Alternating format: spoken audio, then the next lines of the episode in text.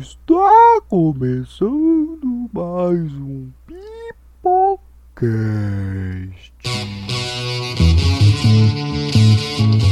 Você está ouvindo o Pipocast, o podcast que é um estouro.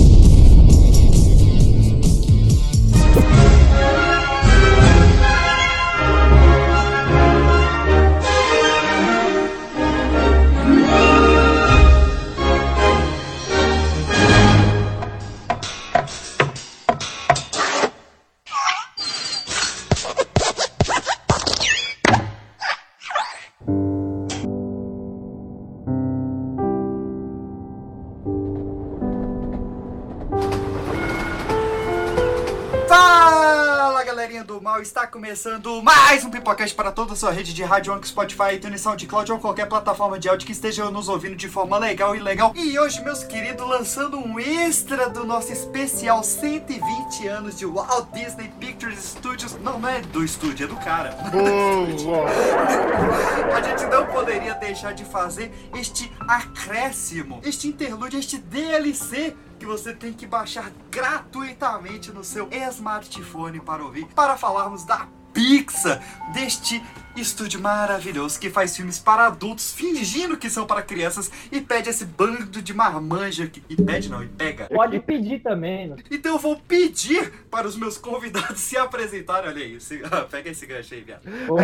Ah, começou bem.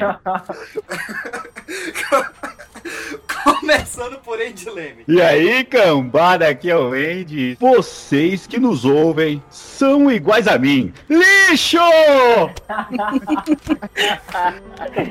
Ainda em São Paulo estamos aqui com o Lucas Sirks. Fala pessoal, joga esse treco pra fora, senão eu vou te pegar, eu vou te pegar, eu vou te pegar, eu vou te pegar. Ei! Eu não lembro essa letra.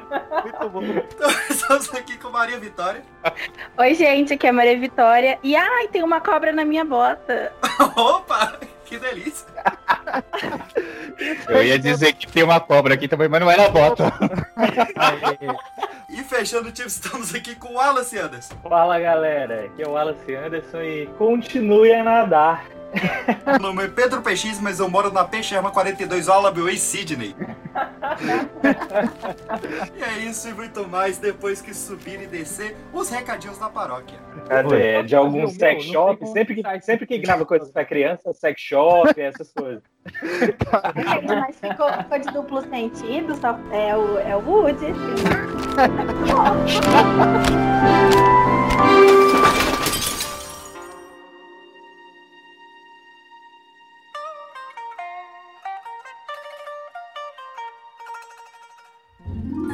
Então, meus queridos, lembrando que você pode nos acompanhar lá no instagram.com barra pipoca de pedra ou no telegram arroba pipoca de pedra. Estamos lá lançando imagens maravilhosas, quizzes e cortes do Pipocast lá no nosso IGTV ou e também ou e também lá no nosso youtube.com pedra. Tá saindo lá a nossa nova série de vídeos que é o 10 filmes. Acompanhe toda a história da humanidade sempre por 10 filmes por semana com o focinho deste que vos fala. Olha que maravilha. E vale lembrar também que esse episódio é um apoio da hashtag Podcasters Unidos, essa iniciativa maravilhosa, deliciosa lá do Instagram que une os podcasts underground. E pra finalizar, se você ama o Pipocast, se você tem um tesão nesse podcast maravilhoso, tire dois minutinhos do seu dia para nos votar lá no prêmio IBEST. Você acessa prêmio IBEST lá no seu Google ou então prêmioibest.com e na categoria podcast você vota lá no Pipocast, nos dá aquele joinha pra gente esfregar na cara do Ei Nerd como se faz conteúdo geek de verdade. Eu queria só fazer, então, aproveitar a propagandinha aqui nesse momento mágico do Pipocast. Tá rolando sorteio lá no Instagram do Fivecast. A gente tá sorteando Ah. sede encadernados. Então, se você tá afim de ganhar, é só ir lá no nosso Instagram, arroba sem ideia oficial, e ver lá quais encadernados você pode ganhar. A gente tá pertíssimo de bater a meta do, já do YouTube, né? Que é de mil seguidores, né? E a, Inscritos. Mil inscritos, obrigado. Se a gente conseguir bater mil inscritos no YouTube e 10 mil seguidores no YouTube, a gente vai sortear um Iron Studios do Kylo Ren pra vocês. É. Ô, ô, ô, galera, Aí, segue aí. Quero Fica- ganhar isso aí. Fica a dica, hein? Já foi postada a figura lá no nosso Instagram, no, no Reels e também no YouTube. Vai lá dar um visu que pode ser seu, velho. Ó, depois dessa eu vou me desinscrever e inscrever só pra ganhar. Sim. É isso, meus queridos. Falando em brinquedos, vamos falar de Vamos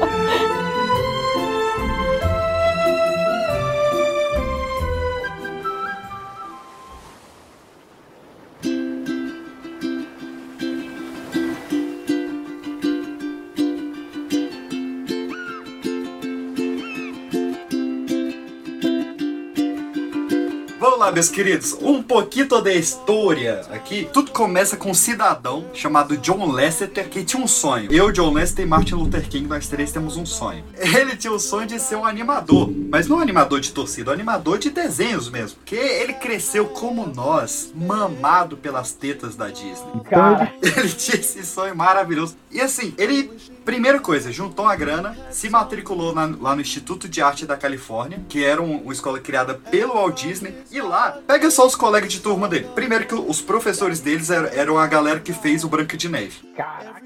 Só isso. Só isso. E segundo que os dois cole- principais colegas de turma dele, um era o Brad Bird, que depois veio a fazer Incríveis, Divertidamente, vários filmes da Pixar, e, e na época já tava desenhando o Gigante de Ferro. E o outro colega de turma dele era o Tim Burton. Caramba. Nossa, pô. Tava, tava aí, bem. Qual é essa aí? Faz favor. O cara era tão tarado na Disney que de manhã ele fazia esse cursinho e de tarde ele tinha um emprego como faxineiro da Disneylandia só pra ficar olhando os bonecos. Cara é visionário, porque acho que.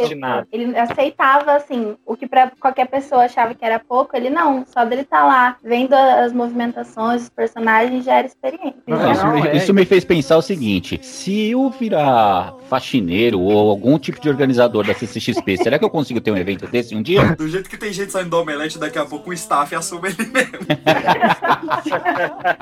Beijo, galera do Omelete. Omelete, contrata, Omelete. O John Lester ele começou a fazer algumas animaçõezinhas ali em 2D e já começou sendo indi- indicado a Oscar. Inclusive venceu alguns Oscars de curta de animação logo molecote, 20 e poucos anos. 20 e poucos anos, varrendo parque, fazendo escolinha. Uma hora, e ganhando o Oscar, né?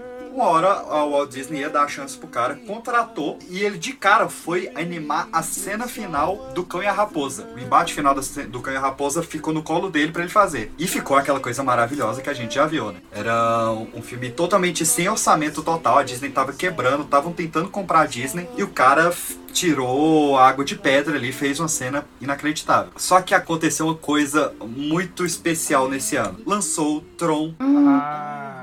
E aí o 3D acabou com qualquer animação. Só que o John Lester, ao invés dele ficar chateado, ao invés dele ficar deprimido que nem o Joseph Klimer, ele não, ele falou, cara, bora, bora seguir em frente. 3D é o negócio, vamos seguir o 3D. Então ele começou a desenhar uma animação 3D que se chamava A Torradeira Valente e fez storyboard, fez orçamento, aquela coisa. Chegou lá no, no, no presidente da, da Disney, acho que era o Eisner na época, se não me engano, apresentou o projeto, pro- o presidente falou, ó, muito obrigado pelos seus serviços, é, mas você está demitido. Olha aí. E quem tava lá? Quem é que tava lá?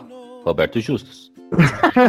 Cara, Melhor, Pior. melhor. Não era o Roberto Justo, mas sabe quem é que tava lá de verdade? Jorge Lucas estava lá. Ô, Jorginho, mano. Jorge, Amigo meu, parceiro. Ele tava aqui esse fim de semana. Tava finalizando o retorno de Jedi e falou: Ó, tá desempregado, vem trabalhar comigo. Lá na Lucasfilm, tô precisando. O Jorge Lucas tava começando ali a, a ILM, né? Industrial Light and Mesh, e chamou o John Lester pra fazer algumas animações pra ele lá. E lá, o John Lester conhece um cara que ia mudar a vida dele, que foi o Ed Catmull. O Ed Catmull, ele era um cara que ele também queria ser animador, só que tinha um detalhe, ele não sabia desenhar. Ele tinha só na na Nesse imaginação. caso, ele ia ser o animador de torcida, é isso? é, quase É o isso. sonho, é o meu sonho de ser astronauta. Não, não. Ele, ele falou, pô, eu não sei desenhar, mas eu quero trabalhar com animação, então eu vou criar um software que desenhe por mim. Olha a cabeça do cara, velho. Nossa. Ah, ô louco. Tá, ele tra- tava trabalhando ali embaixo do guarda-chuva de George Lucas, Steven Spielberg, ele tava com uma certa influência. Mas em poucos anos ele criou o maior software de animação que o mundo já viu. E o nome desse software de animação era Pixar. Era o nome do, do software que ele criou. Só que o George Lucas olhou aquilo e falou: Cara, eu não tô querendo focar em filmes de animação. Eu quero fazer filme de anão vestindo roupa peluda, é isso que eu quero na minha vida. Quero mexer com pato. Te deu certo. Pra quem? Aí foi a primeira vez que o George Lucas cometeu um erro, né? Não foi, não foi a primeira nem a última. E aí, o, o Jorge, mas o Jorge Lucas foi coração de, de, de pai bom ali. Porque a gente viu mu- muito pai mal na Disney, tem que frisar que é pai bom. Porque ele deixou os caras ficarem ali na Lucasfilm e criar um setor à parte. E esse setor à parte foi chamado de Pixar. Só que ainda assim os caras não tinham dinheiro. O John Lester tinha ideias boas, o Ed Catmull tinha o software foda, só que faltava grana, porque o George Lucas não dava mais grana pra eles. E aí um dia o George Lucas chamou um, um cara pra visitar o estúdio. Esse cara se interessou por essa ideia da Pixar e resolveu botar uma grana. Alguém arrisca dizer quem era esse cara? Eu Steve conheço. É um cara da maçã aí, né? É o Ashton Kutcher.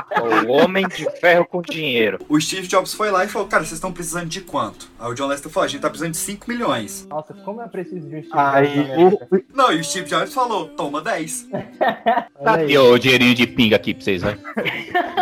O Steve Jobs comprou a ideia, cara, do sonho de ter um longa-metragem totalmente feito pelo computador. Esse era o sonho dele e do John Lester. Cara, isso foi ali no, no iníciozinho dos anos 80. Só em 87, acho que, se não me engano, quatro anos depois, é que foi sair o Luxo Junior, lumináriazinha lá, né? Que hoje é a abertura da Disney. E aquilo mudou tudo. Quando saiu essa animação, cara, estúdio da Warner de animação 2D fechou. Estúdio de animação 2D da Disney fechou. Começou o nascimento da DreamWorks. Cara, tudo mudou por causa desse Luxo Junior. O John Lester continuou trabalhando. Ele chegou ao ponto que a cama dele era embaixo da mesa onde ele trabalhava. Só que os caras ganhavam muito prêmio, mas não ganhavam dinheiro, né? Tipo, você ganha um Oscar, mas você não pode derreter ele e vender o ouro. Você Ah, mas- deveria fazer isso, mas nego não faz, né? E a Pixar tomando ré, mas o Steve Jobs acreditando e botando mais dinheiro, botando mais dinheiro, até que o John Lester chegou no Steve Jobs falando: Cara, o jeito é a gente fazer um longa-metragem. Agora, agora é a hora. E aí é que teve o momento mágico da Walt Disney.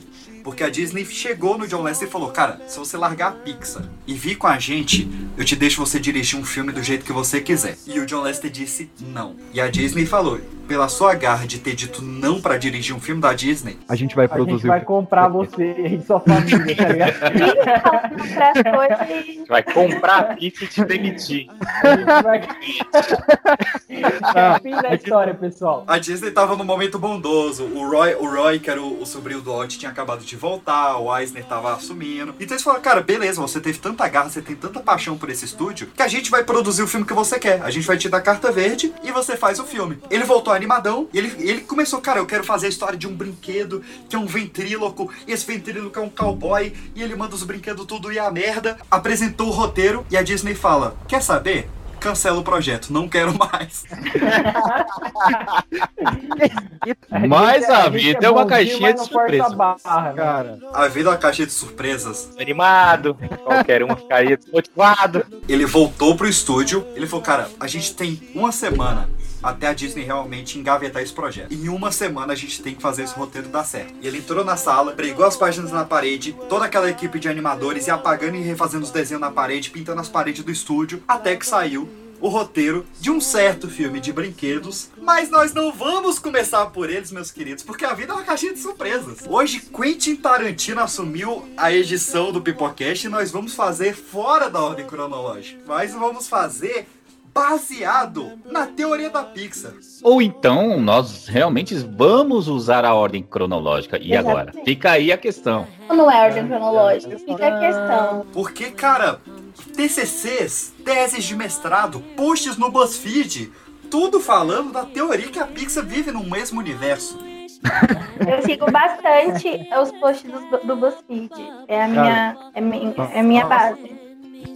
minha Todo base. artigo que eu É o faço. seu feed. Exatamente. Oh, olha aí. Quem É, mais é o feed desse aí? Não é só da Maria Vitória. É do Buzz. Por Olha isso que aí. é o feed. Aê. E o Buzz é de quem? Do Andy, né? Olha aí. Exatamente. Vamos lá, de, de forma bem rápida aqui, bem sucinta, porque o PX é o cara que. é- ele é o nerd dos nerds, então ele que vai explicar com mais detalhes. Mas eu vou falar rapidamente que a teoria da Pixar é que todos os desenhos, todas as animações foram feitas tudo no mesmo universo, desde a era pré-histórica até os dias atuais, incluindo todas as animações nesse mesmo universo. Bonito, bonito. Achei sucinto, É. achei profundo, achei direto. Mas mais que os dias atuais, né? Até no futuro.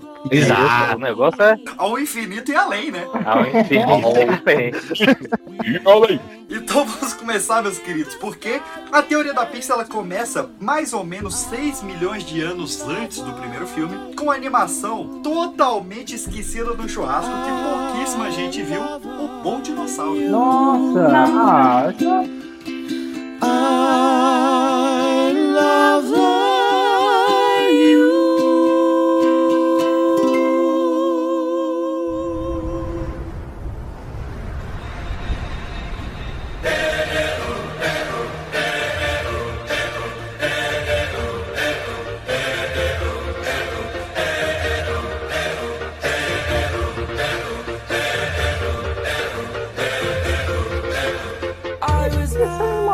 também é muito esquecível, né? Ela é bem qualquer coisa. Se esse dinossauro fosse o bom mesmo, todo mundo teria assistido. É, olha aí. Eu acho que não tava assim, no hype do dinossauro quando lançou. Acho que o hype do dinossauro foi início dos anos 2000. A galera não tava mais. Ah, não, não, não, não, não. Aí- não, Porque Jurassic World, Jurassic World É, foi Jurassic, mas o que, É, que aconteceu exato. com o dinossauro, então? Foram extintos. Os Ah, críticos falam que não, não teve emoção, não era um filme. Então, ó, eu assisti esse filme no cinema com a, com a, com a, com a Digníssima, né? E a gente foi assistir esse filme e eu fui muito mais assistir por curiosidade, né? Do que, sei lá, é porque eu tava interessado em ver o filme. Eu achei que era um filme da Pixar. Ele tem um lance da Pixar de trabalhar com sentimento, né? E. Ah, a gente pode dar spoiler? O filme é Pode, pode demais. Assim, o filme é sobre. É um, é um universo paralelo onde os dinossauros não são extintos, eles são inteligentes e os humanos estão evoluindo. Então. o Menino que é meio cachorro, né? Não tem essa parada? que Menino é meio isso, cachorro. isso mesmo. E no início do filme, o pai do dinossauro morre e a jornada é que o. Ô, Littlefoot. Ô, Littlefoot. É, então.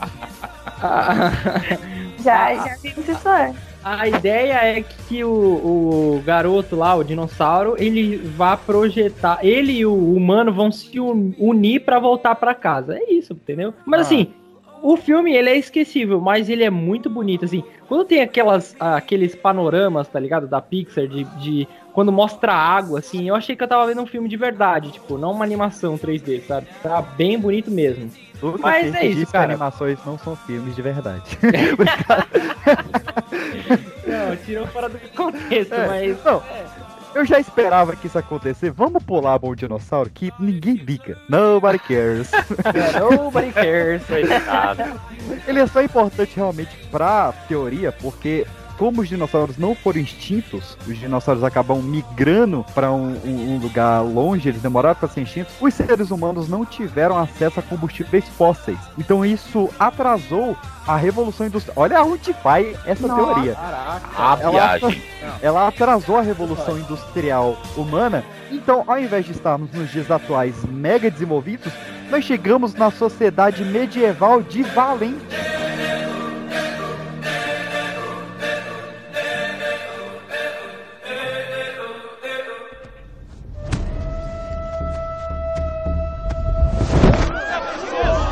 Sou Merida, primogênita descendente do clã Dunbrock. E pela minha própria mão eu vou lutar. O que você está fazendo? Merida! Ai, que vestido inútil!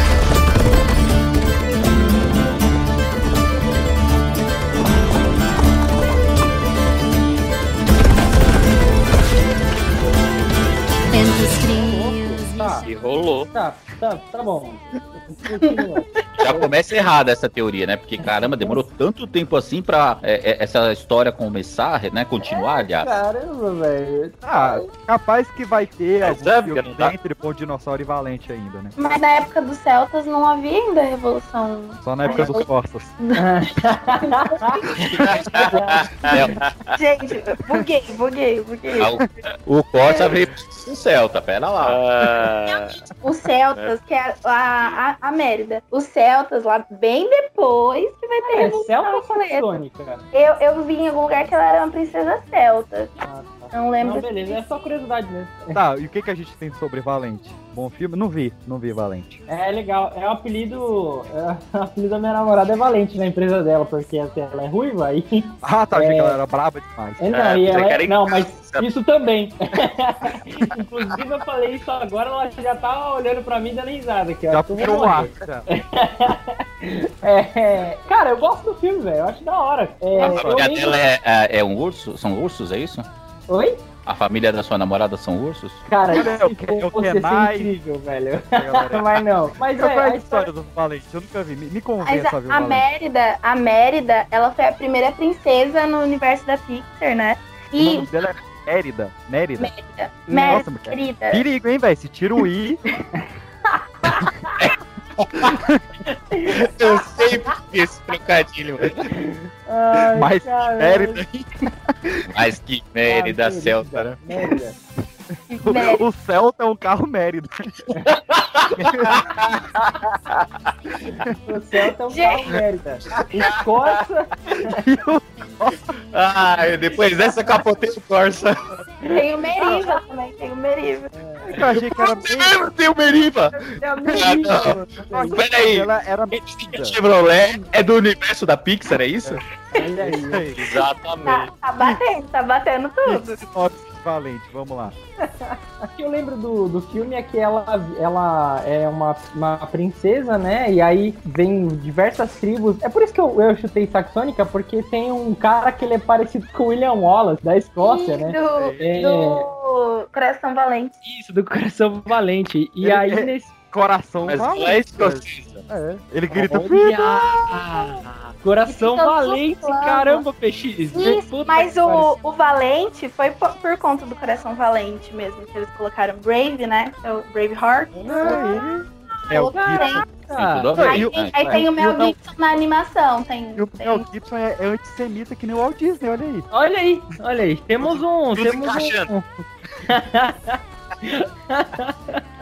Esse universo aí já tá virando um multiverso, né? Olha a aí, até agora não conseguiu a sinopse do Valente, vamos lá. Não, ma- mas vamos lá. Então a história é a seguinte: ela tem lá um- vários povos que vão disputar a mão dela, né? E, e durante o filme é basicamente ela tornando, a- é, trilhando a jornada do herói básico. Tronando. Tipo assim, o que acontece é que ela briga com a mãe lá pra. Porque a mãe quer que ela casa com o maluco e ela fala que não vai casar e ela é livre. E é isso o filme. É, na verdade é o seguinte, ela, a, a, a Mérida, ela é da realeza, né, do, Sim, da Celta, e aí a mãe quer que ela se torne a rainha. Só que ela é aquela rebelde da família que não quer ser a rainha, ela quer ter uma vida de, de caçadora, ela quer ser da galera da, da treta, lá, entendeu? Tá ligado? Exatamente. Ela, wildlife, exatamente. Só que Porque desde pequena, o pai dela incentivava ela a, a usar arco e flecha, tudo. A mãe Exato. sempre, a mãe sempre, sabe, meio que proibia. Mas eu gosto da relação desse filme, já que Pixar toca assim no coração de todo mundo,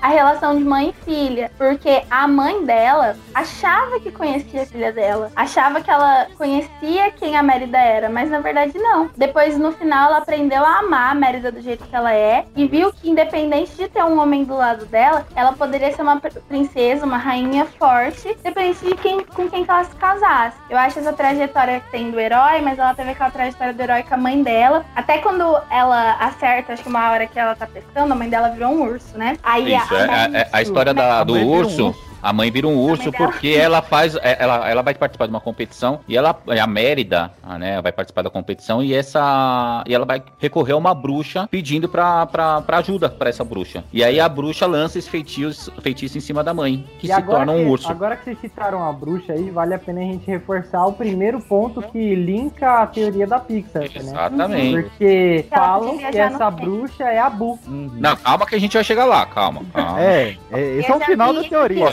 Que A bruxa ela podia viajar no tempo, que ela tinha um caldeirão lá.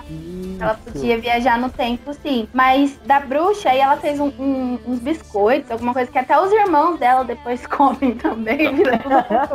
Caraca. Porque tem o- a questão lá que tinha um outro urso, que era o filho Kenai. mais invejoso, que era. Não, chamava Mordu. Onde é que tu quer ai, cara? É tudo, agora inclui o Kenai, o Sitka, tá tudo junto. Mas aí junta essa história do Mordu e aí a mãe dela também sempre contava pra ela, ah, você, se você continuar rebelde, você vai ser igual ao Mordu. E aí a bruxa reforça essa essa lenda do urso, do irmão ruim que virou urso. E aí a mãe dela acaba virando aí por conta que ela fez um desejo, mas não era pra cair pra mãe dela, era pra esse cara que ela, que ela não queria casar. E a mãe dela come um bolinho também, né? Não é um bagulho desse? come um bolinho, ela vira o urso e ela acha a mãe dela primeiro. Olha aí. Mas o pessoal tá na larica foda aí, come biscoito. Biscoito, um bolinho. É, cara. Tá é um bolinho, não é um biscoito, é um bolinho, verdade. É os irmãos dela lá, os três gêmeos, comem também. Tá e aí certo. vira todo mundo urso. Mas a, a mãe Não aprenderam dela. nada com a Alice, né? Alice Não aprenderam Maravilhas, Em Holanda. Mas a parte mais. Ah, mas a, a Alice é, é bem mais recente a história da Alice, né? Então eles não conheciam essa história ainda lá na época do Celta. nada. Cara, tava Foram conhecer só depois na época dos portos, né? É, Mas, ó, isso veio bem antes.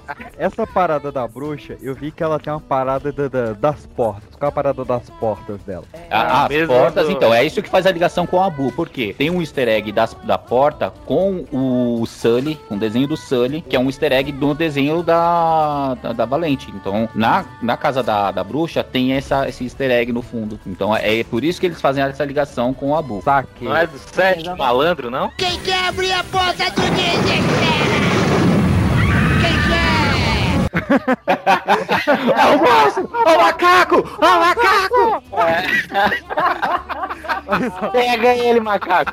Então se a gente tem, na época do, do- da Chevrolet, essa bruxa aí, que tem o poder de dar vidas aos animais, esse, esse poder de dar vidas aos animais pode gerar dons humanos. Quando nós avançamos, meus queridos, por toda a Revolução Industrial e chegamos nos anos 60, nós chegamos na era dos super-heróis. E eu falo, Ah, mas, mas tem uma coisa que amarra nessa teoria, que é a magia daquela bruxa que fez os animais ficarem inteligentes e deu vida aos bonecos, que liga toda a história da Pixar. Foi, É- é- essa magia, na verdade, ela se dissipa no, no todo o ambiente e aí ela afeta animais, é, bonecos e tem uma outra coisa também, que- a tecnologia, se não me engano. É, são, são, são máquinas, animais e humanos. É, esse é o trio que a gente vai trabalhar aqui. Começando por humanos, meus queridos. O melhor filme de Quarteto Fantástico já feito. O melhor filme de Guerra Civil já feito. E o melhor animação. Ou a melhor animação de super-heróis já feitos. Os Incríveis. Fica frio aí! Tô com sede. Fica frio aí! Eu só vou beber água. Tá legal, já bebeu sua água? Agora fica. Tô sabendo, tô sabendo. Fica frio aí.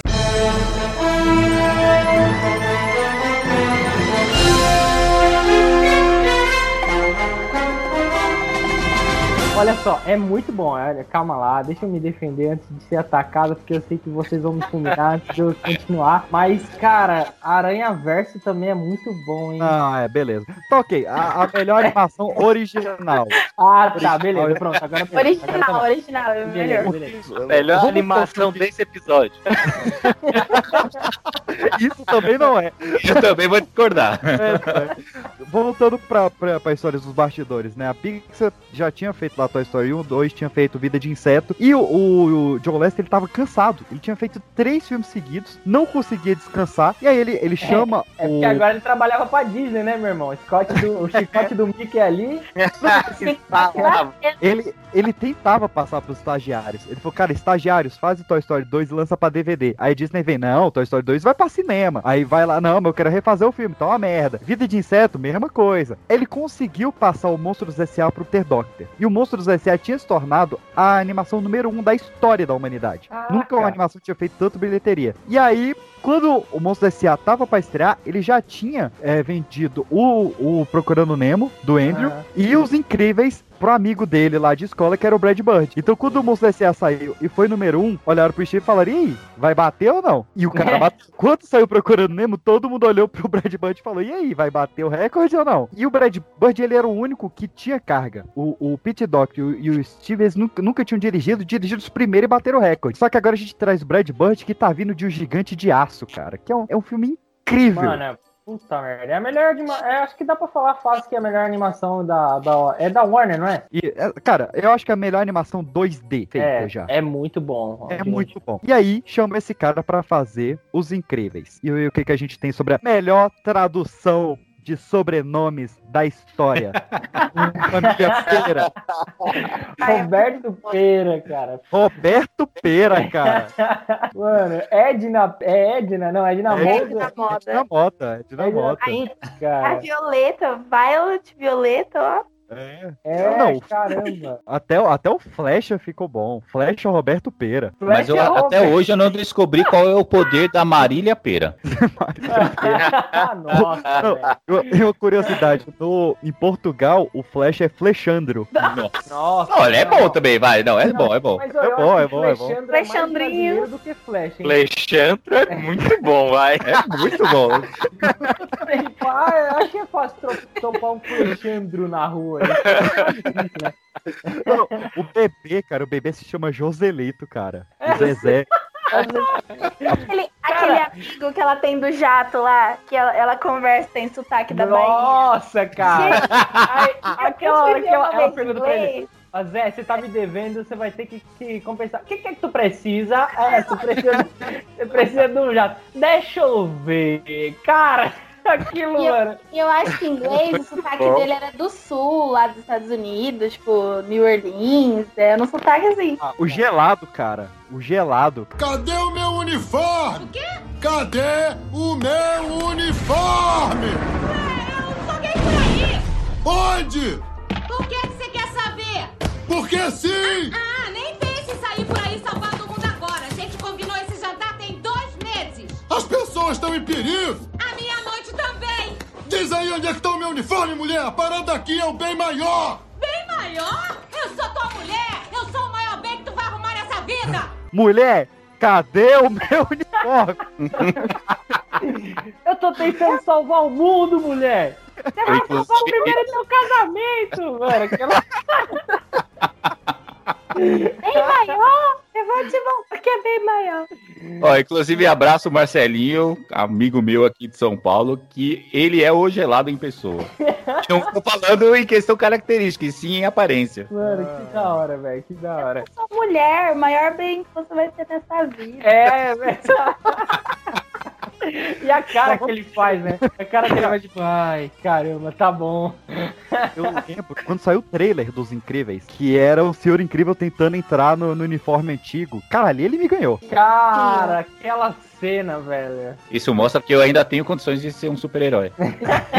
Talvez. Eu tô lembrando nitidamente disso, um trailer. Ele era, era só assim, os incríveis aí começava eles trocando só essa cena no É trailer. só essa cena, é só o já brilhava já. O que é isso? O que é diferente, sabe? Uma coisa diferente, muito bom. E aí você vai pro filme, cara, e ele começa nos anos 60, naquela era de ouro, imagem 4x3, preto e branco. Nossa, Branco, cara. é. Não, aí, ó, peraí, peraí, ó, eu tenho que fazer aqui, cara, Michael Giacchino, ele é fenomenal. O que ele escreveu no, no tema dos, dos incríveis começa. Ele começa.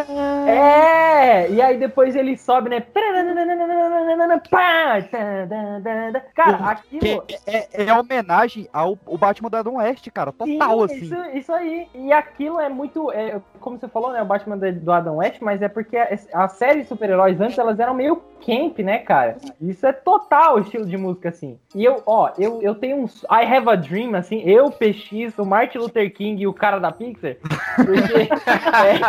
é, eu, o, o, pra mim, o filme do Batman perfeito, no ar, ele tinha que ter a trilha sonora desse cara. Porque a, a- a- o tema que ele escreve pra, pra aquele maluco lá, o hipnotizador, da- no segundo filme, é puta merda, é, é perfeito, assim. Bom, mas eu tô me adiantando, né? A gente tava Ah. falando de onde mesmo? Primeira cena dos incríveis, né? É, o início é inacreditável, os heróis conhecendo aquela era de ouro. E aí tem o contraste pros dias atuais, cara. E o, o- o molequinho de triciclo, e o bicho naquele escritório enfurnado. É tudo muito bom, cara. É, é perfeito. mano, E é interessante que eles mostram pra gente, a gente conhece todos os super-heróis, pelo menos a maioria, na, na primeira cena, que aí tem o- os VTs e também tem o casamento. E depois, quando a Helena tá lá na, na, na caverna, a gente lembra que vai mostrando cada um por um e a ficha de descrição. Aí você consegue ligar, tipo, que realmente tinha uma era de super-heróis e quem era aqueles super-heróis. Eu acho isso muito legal. Os cara. heróis e- foram proibidos, que nem É, no Guerra Civil. É. e- mas só que tem um ponto aí que, cara, é muito engraçado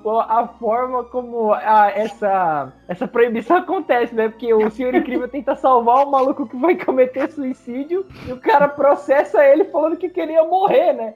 Guerra Civil, guerra. Mas é, totalmente real, cara. O mundo é isso aí. Caramba, mano, mas isso é muito engraçado. A discussão dele. Eu salvei tua vida. Ele, quem disse que eu queria ser salvo, mano? Ele é muito bom. super do lado dele, seu incrível. Ah, É, muito bom. E a gente tem, né, cara, pô, uma das melhores personagens da história das animações é Dinamota, que a gente já falou aqui. dublado pelo próprio diretor, pelo Brad Bird. O cara fez a Ah, dublagem. ele que dublou? É, no, no original. Aqui no Brasil é, é, um- é uma, uma dubladora mesmo, é a Nadia Carvalho. Mas no original é o Brad Bird, incrível. Editor, toca um pouquinho do Brad Bird e um pouquinho da Nadia Carvalho pra gente ver a diferença. Yes, things are going quite well, quite well, my God, no complaints. But, you know, it, it is uh, not the same, not the same at all. Weren't you just in the news? Some show in Prague? Prague? Milan, darling, Milan. É, as coisas vão muito bem, muito bem. Não dá pra reclamar, mas. Só que não é a mesma coisa. Não é mesmo. Você não estava nos jornais no desfile em prego, prega? Milão, amor, Milão. Supermodelos. Ha! Elas não têm nada de super. Miradas, burras, magrelas e cheias de silicone nos lábios que só pensam nelas mesmas. Eu criava pra Deus. Obrigado, editor. Você é muito bom. Aí- Mas, cara, nada de capas, cara. Nada de capas. Nada de capa. Nada de capa. Não, não, peraí, mas tem uma fala dela que é muito, é muito, assim, é perfeita. Ela falava assim, eu trabalhava com deuses, eu, eu fazia roupa pra seres indestrutíveis. Aí ela, ela vira, agora eu tenho que trabalhar com gente que tem anorexia e problemas sentimentais. Eu comecei a dar muita risada. Porque é aquilo que vocês falaram mesmo, né? A Pixar é, é uma piada que ela é engraçada pelo jeito que ela tá falando, mas ela é muito séria, cara. Tipo, Ela é, É. muito sarcástica. A Edna Moda é muito o- sarcástica. E o- Os Incríveis foi censurado. Ele é PG-13. Ah, Ele- é? Ele é censura 13 anos lá fora. Aqui no Brasil foi livre porque aqui é bagunça. É Mas- Brasil. Que é Brasil, né? Mas lá fora ele foi PG-13, cara. Mas, não, sei. excelente. E assim, você vê o Brad Bird, ele fala chorando, cara. Ele fala, pô, a gente tinha acabado de, de descobrir como fazer a animação 3D de cabelo, né? Que hoje a gente olha Frozen 2, é um absurdo, né? A Elsa foi animada fio por fio independente. Mas na época a gente tinha acabado de descobrir como fazer animação 3D de cabelo. Aí bota um filme que tem cena voando com cabelo voando, cena com cabelo embaixo d'água, cena com cabelo em explosão. E eu falo, pô, a gente acabou de descobrir, vocês querem fazer tudo de uma vez. Cara, mas é muito legal. A cena, eu lembro que é, eu fui assistir no, no cinema na época, né? Os Incríveis. E agora dele, a idade veio à tona foda. Mas assim, é. Quando. Levei meu filho, né?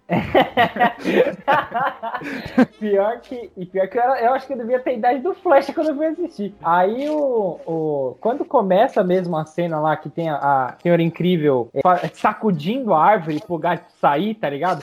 Você vê o cabelo dele indo pra cima e pra baixo, assim, ficando bagunçado depois. Reassistam o filme. Tipo, eu filmei de 2004, cara, sabe? É. Não, é muito bom. Não, só cara. faltou a propaganda da L'Oreal, né, nesse filme. É, é, cara. É verdade. Muito Johnny Bravo, muito Johnny Bravo. Só pra gente ter uns dados aqui, ó. Foram usadas 95 roupas diferentes no filme. Eles Ó. tiveram que chegar um, de contratar um design pra mudar as roupas, que era muita roupa diferente. de Era a Edna, né? É, a Edna Mota. É. Que, a dos Edna heróis Mota, que apareciam, né? Que aparece a maioria. a É, Edna Mota, ela é inspirada no, numa personalidade real também, né? Você- Você pega a... É, a... Eu tô, eu tô falando ah, muitas vezes que eu tô pesquisando o nome dela aqui. Pô, ah, tá, ela é fala. a Edith Head. Edith Head, ela foi uma das maiores estilistas. E ela é Edna Moda inteiro. O jeito de falar, o cabelo curtinho, baixinha, aquela voz de fumante, tudo é a, a Edith Head.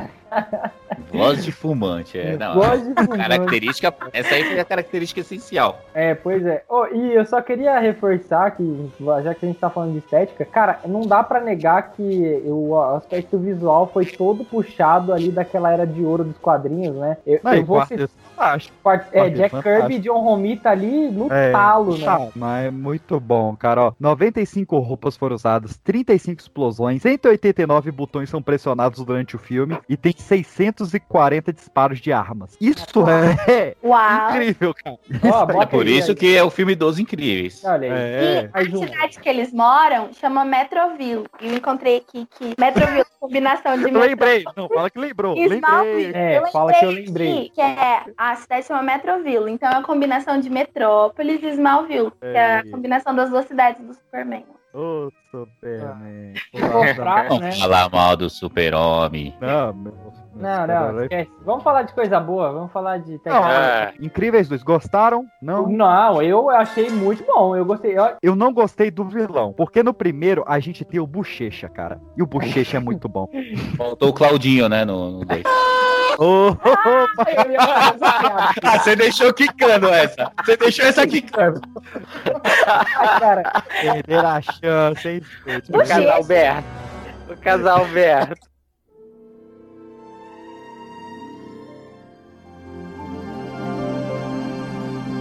Mas voltando para as teorias, meu querido, porque o Bochecha, eu sei que o nome dele é Síndrome, mas eu gosto de chamar ele de Bochecha. Madeixa, Maneja, meu Bochecha. é Bochecha! Xaxa. Meu nome é Gura Incrível. É.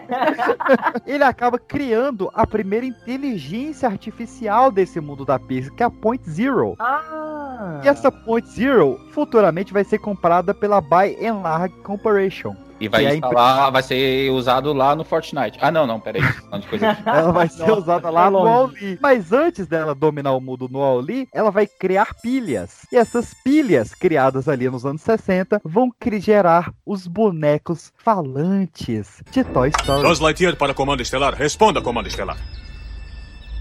Comando Estelar, responda. Estão me ouvindo? Por que não respondem? Minha nave! Explodiu. Vai demorar para consertar. Buzz Lightyear registrando data estelar 4072. Minha nave saiu de curso na rota para o setor 19. Fiz um pouso forçado num planeta estranho. O impacto deve ter me acordado do hipersono. O terreno parece um tanto instável. Não há leitura indicando se o ar é respirável e parece que não há sinal de vida inteligente por aqui. Oi! Oi! Ah! Ah! Opa, opa, opa, opa, opa! Assustei você? Eu não tive a intenção. Desculpe. Oi, meu nome é Woody e este é o quarto do Andy. É só isso que eu queria dizer. E, e que também houve, houve uma, uma confusão. E este lugar é meu.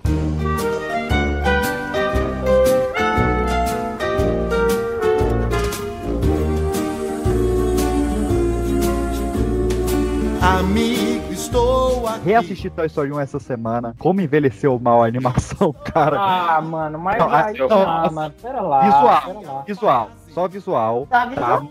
tá esquisito, mas o roteiro salva. Tipo, em 30 minutos você tá imerso no roteiro e você esquece que a animação tá ruim. Mas o primeiro choque você fala, caralho, anos 90. Meu nome é Dona Marocas. Tio Chapéu, eu sou a senhora Marocas. Cara, eu ri.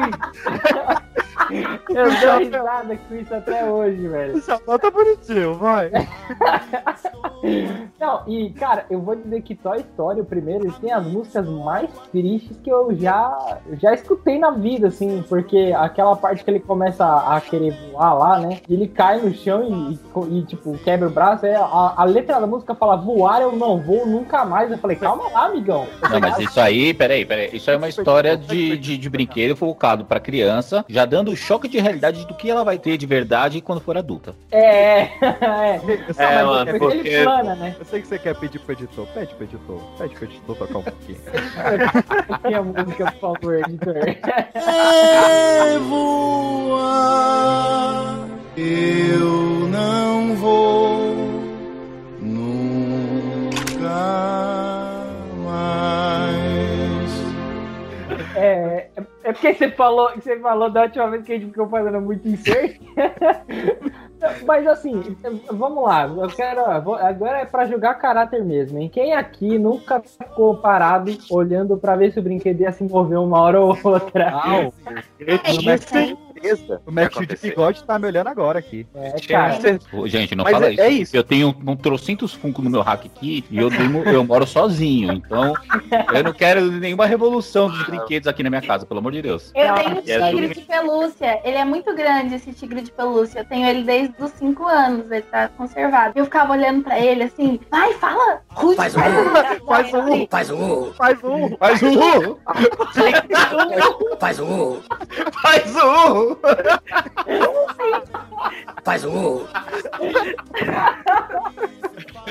Não, mas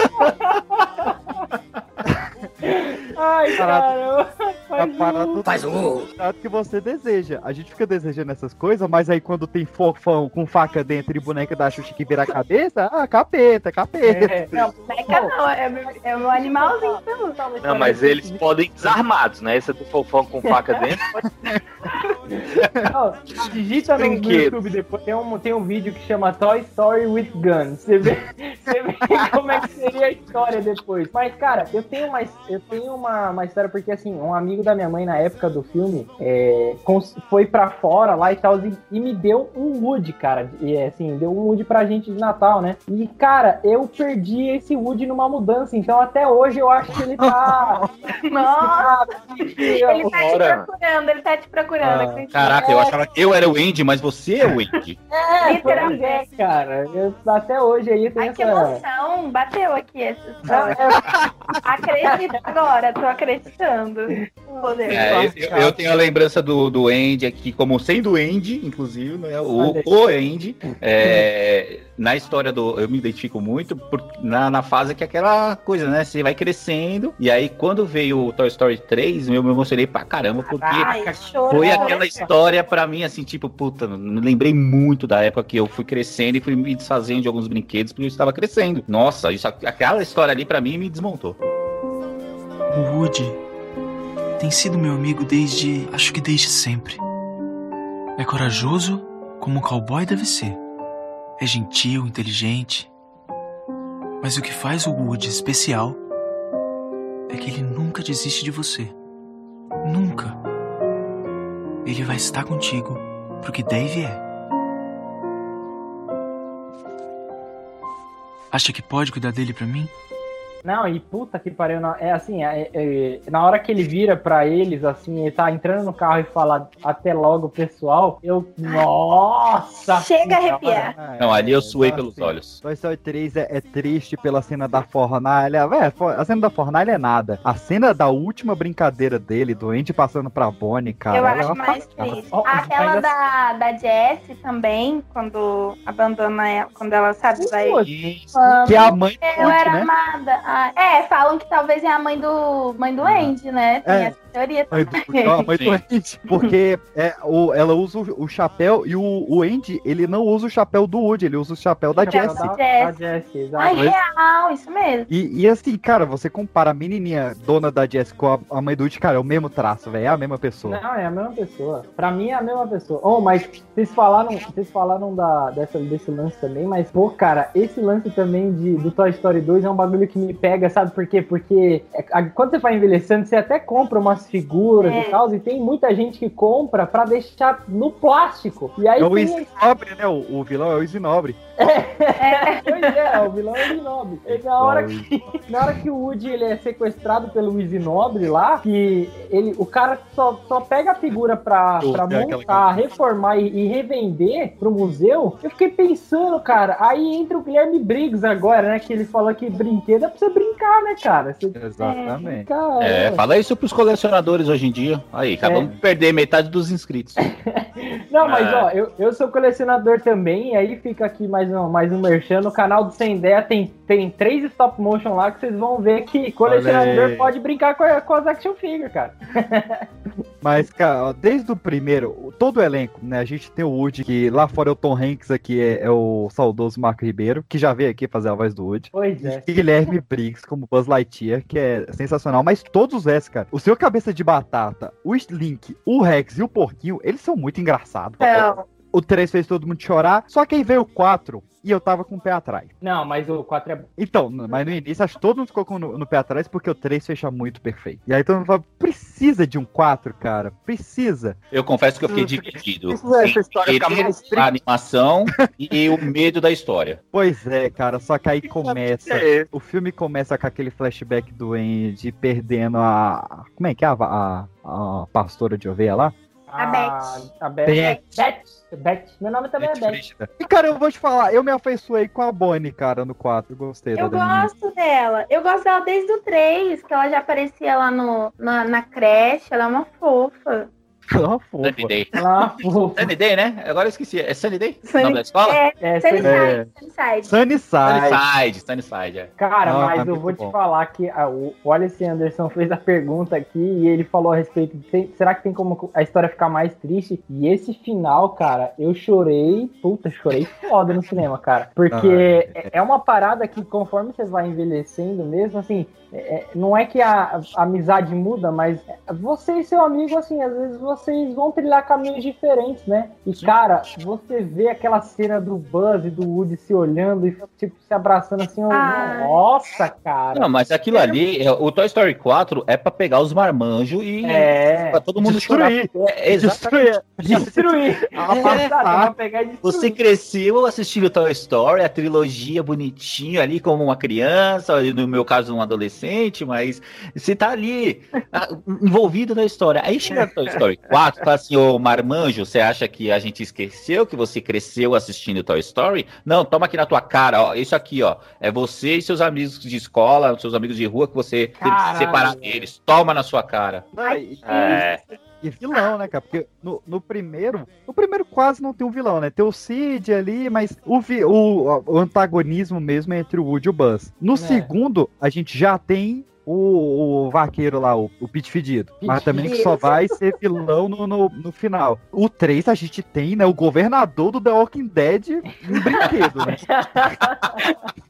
é maligno, desgraçado. Mas também começa bonzinho e no final é que ele vai se revelar como vilão. Aqui não. Na primeira cena da Gabi Gabi, ela já fala, ó, eu sou desgraçada mesmo, eu tenho três bonecos Josias que me, que me acompanham aqui. Eu quero É, estripar essa o aí. último pega. Eu vou pagar tua mãe! Gabi Gabi é sinistríssima, cara. Ela é muito braba. A, a cena que também, que é lá no final, né? Que ela quer roubar a caixinha do Woody e não dá em nada, né? Tipo, eu fiquei tipo assim, eu falei, caraca, velho, conseguiram fazer essa vilã desgraçada, aterrorizante ter um background, né, mano? É. Ah, total. Melhor, eu acho o melhor vilão da, da, da tetralogia. E o melhor alívio cômico, cara, o patinho e o coelho. Tá me zoando, ele falou mesmo na sua cara. Na minha cara, fofa. E o que que você fez? Aí eu olhei ele de cima assim e joguei. Irmão, tô nem aí se você é 90% poliéster, amigo. Ou tu devolve meu PSB, eu vou costurar minha mão na tua cara. Aham, aham. Não, é Eu não? não acredito, você não é um coelho Ah, fofo. não. Você é um coelho louco. Os ovo azul, saca? Ah, ah, Patinho, tu viu o trailer do filme novo? Que filme? Tu não viu, não? Viu o quê? É do que, coelhinho? Patinho, Que? estão fazendo outro filme do Toy Story. Não, eu achei que isso aí já era. Já fizeram três filmes. Fizeram três filmes, esse é o número quatro. Uau, uau, uau, uau. Eu adoro Toy Story, cara. Toy Story é irado. Mas, mas, mas, peraí, e o Buzz Lightyear? Eu sou o Buzz Lightyear, patrulheiro espacial. E aí o Woody fala, Você é o Tu brinquedo! imitou benzão o Woody também. faz aquele negócio de voo que ele faz. faz. Ao infinito. Ah, pe- Como é que é? É. Errou feio. Sério? Errou rude. Pra mim é isso. Não, não, não. Deixa eu te mostrar. Ele é esquisito e tu também! O que que você tá É assim que se fala. dizendo? É assim que se fala. É o pastelzinho de Belém. Ao pirulito! Ao e- Benedito Aí, e... aí, gente, entenderam tudo errado. É ao infinito e além! Pensa num negócio mais sem sentido. Não dá pra ir ao infinito, mané. É impossível. O Ele quer ir pro que, infinito. que tem depois do Não infinito? entende nada de ciência. Ah, é o Kibi louco, né, velho? É o Kibi louco. É muito Mas, bom. ó, assim, melhor alívio cômico? Sim, mas a gente não pode esquecer do Garfinho, mano. O Garfinho é Não. Não, o sensacional. gatinho é sensacional. E o, e o Keanu Reeves, né? O do E vocês gostaram? É do Cabum. Vocês gostaram dele? É muito É legal. bom. Não, perfeito, perfeito. Mas o lance do Garfield de você é igual eu, Woody. Lixo. Lixo. Cara, Woody, eu sei qual é o seu problema. É sério? Você é igual a mim. Lixo! Que fixação é essa no lixo? É quentinho, é confortável Até parece. e seguro, como alguém sussurrando no seu ouvido. Relaxa que vai ficar tudo bem. Eu não consigo falar isso nem pra minhas amigas. Olha a cara de pau do, do Garficha, maluco. Ah, então você não tem amiga, viu? Ó, porque eu falo isso com os amigos o tempo todo. mano, mas aquele lance. a- aque- mano, a toda aquela sequência do, do Bet, aí vem Bet, Bebe Bet, Bebe Bebe Bet, Bet, Bet, meu nome é Bet, Bet, Bet. Cara, aquilo, mano, eu me mijei de dar risada no cinema, cara. É, foi muito engraçado, velho. Mas é isso, ficamos seu Udba junto. Vamos seguindo, meus queridos, porque os brinquedos começam a se revoltar com as crianças. Os brinquedos começam a ser abandonados, as crianças começam a crescer demais. Começa a vir os tablets, iPods, iPads, iPhones, iPods. E aí, os Ah, brinquedos. TechPix. Os brinquedos se revoltam contra os humanos, enquanto isso, os animais estão se desenvolvendo por conta da magia da bruxa do valente. Então agora nós entramos na seara dos animais mega desenvolvidos, começando por Procurando Nemo. O enfejadinho do oceano. Quando a vida decepciona, qual é a solução? Não sei qual é a solução. Continue a nadar, continue a nadar, continue a nadar, nada, nada. Pra achar a solução, nadar, nadar. Dory, para de cantar. Eu Dory. amo nadar. E Dory. quando nadar, entra no embalo. Aí, viu? Agora essa música não vai sair da minha cabeça. Foi mal. Dory, tá vendo alguma coisa? Ai, alguma coisa me pegou. Fui eu, desculpe. Quem tá aí? Quem tá aí? Quem poderia ser? Sou eu. Ah, você é minha consciência? É, é, é, é. Eu sou sua consciência. Faz um tempinho que a gente não conversa. Como vai? É, não dá pra reclamar. Ah, que bom. Dory, agora eu quero que me responda. Tá vendo alguma coisa? Tô vendo. Tô vendo uma luz. Uma luz? É. Ali, ó. Ô, consciência, eu morri? Ah, eu também tô vendo. O que é? É tão. bonita. É. E me dá felicidade. O que é uma coisa rara pra mim. Eu quero tocar. Ei, volta aqui. Volta, Jaque. Eu Olha vou que te eu pegar. pego Eu e vou te pegar. nadar por aí com você. Eu vou te pegar. Vou ser seu camarada. A felicidade passou.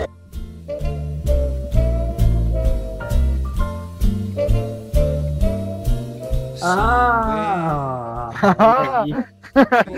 Ele tocou no bumbum, não. Aí no Procurando Dory explica, né, que ela é fluente em baleia. É, era uma baleia. A amiga dela, ela é fluente. É a Destiny, né? Ela só não É, a lembra o Destiny. porquê Mano, ela era mas- fluente. Ela... Mas ela sabe. Então, é a magia da, da bruxa. É peixe fazendo o wizard, cara, e aprendendo línguas novas. E eu lembro, de- eu, eu assisti no cinema, eu lembro que todo mundo, não todo mundo, mas muita gente saiu falando em baleiês do cinema. Na escola, a gente assistia, tipo, procurando Nemo na escola. Ai, todo mundo depois. "Uh", na escola. Agora se arrependeu. Professores tinham que ter uma raiva dos alunos nessa época. mano. Se arrependeu. Não, E o começo do Procurando Nemo, eu lembro assim que eu achava muito pesado, né? Mas aí depois ve- vem aquelas cores, tudo, mas o começo eu acho ele pesadíssimo. É a morte da mãe do Nemo, Mano, cara, não, naquele peixe sério, dentado lá. É brabo, é brabo, é brabo. Mas depois o, o filme ganha um alívio cômico. O Professor Raya, o Bruce, cara. O Bruce é o melhor tubarão. Oi. Peixe- Os peixes são amigos, são comida. Os peixes são amigos, não comida. É isso aí. Nossa, mano. Não, e na hora que ele fica, perde a cabeça lá, né? Ele, não conheceu o pai. É traumatizado por isso. O aquário do Nemo também, eu, eu choro de rir, cara. Minhoca ou haha. É, minhoca urra. Chega de minhoca. Aí eu só assim, minhoca foi mal. Não, e eles comentando, já fez não sei o que no aparelho, no orto... Sabe? Nossa, falei, gente, sabe mais de dentista que próprio dentista. Eu falei, e ele assim, Ah, Mas é lógico, eles têm escola no, no- no mar, como é que eles não vão saber sobre isso? É, Não, cara, e, e é muito engraçado que é, aquele lance que eles apresentam no início do, do filme, né? Do lance da, do, do Nemo ter uma, uma nadadeira menor, né? É o que torna é, possível eles escaparem no, no- do, do aquário, né? É, pois é. A cena na escola, que cada um fala a sua deficiência, né? Pra fazer o, o Nemo se enturmar. Uhum. E o cavalo marinho me chega e fala: Eu sou alérgico a H2O. Ele tira.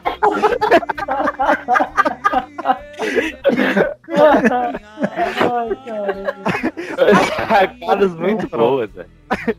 Tá bom demais. Não, hora isso. cara. Se a gente falou do Tartaruga Good Vibes. É isso que eu falo, se a gente falou do é a Baiano do irmão? Intimes 2, e a, a tartaruga é carioca, né? Liga, irmão.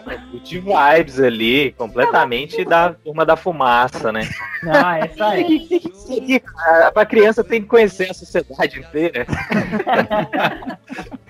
Não, definitivamente esses desenhos não são pra crianças, Não, elas não cara, vão pegar isso. Não, os desenhos são tristíssimos. Uma criança vai ver um filme desse, da, Disney, da Pixar, e sai arrasada do filme. É, ela sai com problemas psicológicos, né? Depois de ver o filme. né? Total! Ela sai igual o Bruce, né? Ele não conheceu o pai dele. Ai, é muito engraçado. E aí, nessa parte lá do tal, todos os tubarões, ele fala, eu trouxe uma- um, um amiguinho, aí cadê? Ai, eu já comi, aí solta o assim, Fica com meu, pode relaxar, fica com meu. O Marlin, cara, ele é muito real, porque ele é um peixe palhaço. E só que só por ele ser um peixe palhaço, todo mundo fica pedindo pra ele contar uma piada. Cara, isso é vida de humorista, saca? De stand-up. Ah, mas, ah, então conta uma piada aí. Eu tava escutando uma entrevista de um humorista que eu não vou citar o nome, mas ele falou que é bem isso mesmo, tá ligado? Ele entra no táxi do maluco e o cara, ah, não, não acredito que é você. Não, agora eu vou até diminuir a velocidade aqui da viagem. Aí o cara, não, mano, mas é sério, tô atrasado. Pô, mas e daí? Conta uma piada aí. Aí o cara, o cara amiga de assim, puta, cara. É a mesma pegada do Shrek, pô. Faz o urro. É, faz o urro. Não! Faz o Muito bom. Ai, caramba. Não, mas falando em fazer um urro aí, o segundo filme também é muito triste, né? Porque. E É. também tem o Kibi Louco, cara. E também tem o Kibi louco, como Ele o é- polvo lá, né? Mano, e é, é aquele povo, ele é muito. Tipo assim, ele é bizarro porque ele tenta matar a Dory e os caras toda hora, né? Ele é muito da hora aquele povo, velho. Ele falando, aí ó, eu tô preso aqui há 15 anos. Se você tem que dar, dar um jeito de me tirar daqui, eu prometo que eu arrebento você e seus amigos. Depois que ele, depois que ele escapa, velho, nossa, é muito engraçado. Ah! Tem outro alívio cômico também que é legal nesse. No Todo Mundo. No Todo Mundo Odeia o Chris. Todo mundo procura o Nemo. no, no Procurando Dory, que é aquele lance da gaivota, né? Que vem aquela. Não, da lontra. Que, Não, tem a lontra e tem a gaivota, os dois dodói lá. Puta, é, que ele. Não, não, sai daqui, sai daqui, você é fulano, sai daqui. Aí Ah. ele sai, aí vai. Eles deixam o cara subir na pedra. É. É confortável, né? É bom. Agora vai embora! Ah, é muito bom. Ai, é muito bom. É muito bom. Não, a Dory é sensacional. É- é- ela merecia mesmo um filme só dela, porque ela é engraçada demais. Ela é. A Procurando Nemo sabendo da 10 história vezes, né? Mas o da Dora, assim, é pra gente saber a história dela, ok? Não que seja Ah. melhor que Procurando Nemo, mas pra fechar uns arcos da Dora aí. que Ela... Ah, mas você vê os dois na sequência, ele- eles, eles fecham direitinho. É, fica- Eles fecham. Porque foi, fez tanto sucesso isso, isso a gente até tem que abrir o olho, né? Fez tanto sucesso Procurando Nemo que o peixe palhaço beirou a extinção. ser humano é, é complicado, porque tá vendo um filme todo pra conscientizar aí. o filme é sobre isso. O ser humano, o ser humano é, é Começou pra evitar cativeiro. Agora, me explica, cara. Beleza, o filme ele tinha uma piada original que era a Sigourney Weaver sendo a guia marinha do parque. Qual foi? Por que que botaram a Marília Gabriela no Brasil? Gabriela é a nossa Sigourney Weaver. Cara, não sei, às vezes ela esquece texto igual a Cigano Igor, não sei, cara. Eu acho porque a voz é marcante. Marília Gabriela. Se colocasse ela e a Ana Maria Braga, a gente ia rir igual. Entendeu? Não, cara, que- se fosse a Ana Maria Braga, eu ia rir mais. Eu fiquei perdido, cara. É, é um- uma voz que a gente todo mundo conhece, assim. Não, se fosse a Ana Maria Braga e e uma hora ela fala, solta os cachorros, menina, eu ia. eu ia rir demais, né? Acorda, menino! Acorda, menino! Acorda, Inclusive, o Andy falou que a Disney, a Disney escuta o Pipocast. Pô, por favor, Disney, faça isso acontecer aí. Eu Ah. quero uma Ana Maria falando Acorda, menino em qualquer filme da Pixar. Ana Maria narrando Ratatouille. Faz aí pra gente. Ah, já perdeu então, já perdeu a oportunidade. Vamos mudar de bicho e vamos pra cozinha, Mague! Vamos pôr. Ah, não é, não é italiano, é é, é italiano. Ui! Oui, mon ami! Mon ami, Vamos pôr. Sim, bonsoir. Cara, eu não consigo, eu só sei fazer italiano. Eu penso na Europa, eu só vejo Itália. Só. Mas vamos pra Na Ratatouille, Torre Eiffel, Itália. na Torre Eiffel. Torre Eiffel. E a Torre de Pizza? Na Torre Eiffel. Velocitar, meu amigo Boiolon. O pior é eu fazer É uma é? mão assim, ó, aqui no quarto. Assim, não, mãozinha, Mague. Eu fiz a coxinha também. Não, não, A mãozinha não faz o sotaque. não faz. Eu não A coxinha é essencial. Ratatouille. Eu trouxe uma coisinha pra. Ah! Não, não, não, não, não, não! Pode ir cuspindo isso! Ah, eu tenho que te ensinar tudo sobre comida. Fecha os olhos. Agora, dá uma mordida no. Não, não, não, não, não, não! Não enfia na goela! Já era. Pega e saboreia muito devagar. Se concentra no sabor. Ah, sentiu? Entendi nada. Cremoso, acre-doce, um toque de nozes. Sentiu agora? Nozes é loucura, né? Fecha os olhos aí. Agora experimenta essa. Muito diferente da outra, né? Doce, crocante, levemente amargo no final. Tá legal. Agora, prova os dois juntos. Hum, tá legal. Tô sentindo uma parada bem interessante. Aquele toque de nozes. Viu? O amarguinho tá aqui. Isso! Agora, imagina tudo de gostoso no mundo, formando combinações infinitas. Gostos que ninguém experimentou ainda. Quantas descobertas! Eu acho que eu. Aham. Não tô entendendo mais nada. Pra mim, que, que, que sou fã de gastronomia, cozinho todos os dias, foi pesado. Foi pesado porque você tá fazendo uma piada com o Gaston lá, o maluco gordão? ou- Não, foi, foi pesado. Nossa. Porque, ah, Nada a ver. Esse trocadilho foi pesado. Ah, ele, é uma, ele é um amor à, à mistura de sabores. Isso é uma parada que é engraçada, né? Porque, assim, é, é interessante você parar pra pensar que um rato, que é o animal mais sujo que, que a gente consegue imaginar, né? Eu acho que barata depois, mas é, na, na França, né, eles têm problema de rato real, assim. Tem até um vídeo bem famoso que circulou, acho que ano passado ou retrasado, quando o mundo era normal, digamos assim, que um turista filmou uma lixeira e ele começa o vídeo, ah, tá achando que eu tô aonde? Aqui no Brasil, São Paulo? Não, aí ele vira e mostra a Torre Eiffel. E assim, o filme começa mostrando que é uma casinha no interior da França, né? Aí a véia tem uma, uma calibre 12, dá um tiro no alto e cai, mano, uma infestação de rato ali, velho. É maior uma cidade inteira de ratos. Ah, mas, não, mas peraí, com tanto de gente fedida lá, vocês queriam que tivesse o quê lá? Beija-flor? Beija-flor. Nego não Mas toma é- banho, né, velho? Eles não tomam banho, às vezes, porque a água. Às vezes nem tem água, dependendo do lugar. Ai, tinha aquela série lá, Emily. Emily, Emily em Paris. Lá faltava água, gente. O negócio é sério, porque os encanamentos é antigo. Mas peraí, a gente, a gente tá falando da França ou tá falando do litoral paulista em época de temporada? Não, depois ainda falar que lá é primeiro mundo, mas tudo bem. Mano, mas ô, esse filme é da hora demais, cara. Não, é muito bom. Nossa, você pode cozinhar, não importa do que seja feito. Cara, eu tenho, eu tenho gente que estudou comigo, assim, uma. Não dá pra falar que é amiga, né? Uma colega, assim, sabe? Que uma vez, quando a professora falou desses esquema, ah, o que, que você quer ser quando crescer? Ela falou que queria ser cu- culin- fazer culinária justamente por causa desse filme do, da, do Ratatouille, tá ligado? E aí ela cresceu e virou cozinheira. É, ela trabalha agora, né? Tem abriu um negócio próprio, mas ela, ela, tipo, trabalha fazendo isso, tá ligado? Eu acho isso muito interessante com a Pixar, assim. Porque Isso que é magia. É.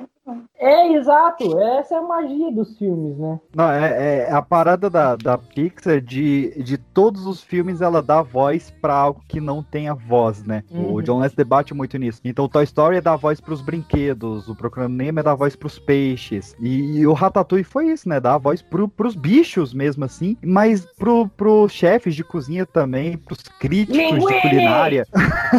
Linguine.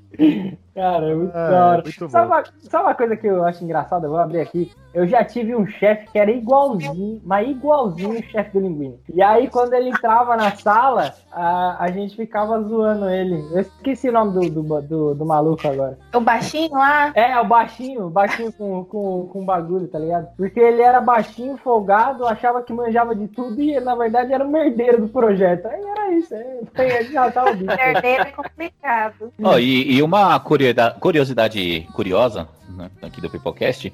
Vocês sabiam que o, o Ratatouille, o prato Ratatouille, porque a galera acha que Ratatouille tem tudo a ver com o rato. E não, é um prato. Não é um prato de merda. rato. É um prato de legumes. É um prato merda pra caramba. É, é le- é legume com molho de tomate, leva ao forno e. e- É, na verdade ele pode ser servido quente ou frio, mas é, é- é- não tem nada a ver com o, o Ratatouille ali, né? O rato. Sim. É, É que nem o Ainda bem, né? É que nem os girafas que não tem nada a ver com. né? É um trocadilho, mas nada a ver. gente. É um trocadilho, tá? Fica ligado. Cara, É. se você me falasse que o Ratatouille tinha carne de rato, eu ia ficar, tá ligado? A gente assistia o Ratatouille por ser um rato no desenho, o nome ser Ratatouille, achar que tem a ver com a comida, e não é. Caraca. Não, Eu acho que pouquíssimas pessoas pensaram nisso, gente. É, Acho que do Pouquíssimas pessoas são as da França, né? Mano, é, pra, pra mim é, é, é- é- é o único vacilo do filme. Beleza, outro trocadilho é legal, rato, ratatouille, hahaha. Mas aí no final, quando o crítico vai lá e tem aquele orgasmo gastronômico, mano, você tá comendo batata ralada. Saca? cara, mas, ele mas lembra não, da mas, mas infância isso é- dele. Ele lembra da infância dele, que é um prato simples, mas é uma- algo que tem uma memória afetiva pra ele. Exatamente. Cara, paçoquinha, velho. Não, é sério. Se você for parar pra brinca. pensar, é um doce muito simples, né, cara? É amendoim, açúcar e. que mais que vai lá? Mas vamos fechar os bichos. Porque se a gente tem peixe aprendendo outras línguas e ratos aprendendo a cozinhar, agora a gente tem cachorro aprendendo a falar na abertura mais triste da história das animações, que é Up Altas Aventuras. Nossa.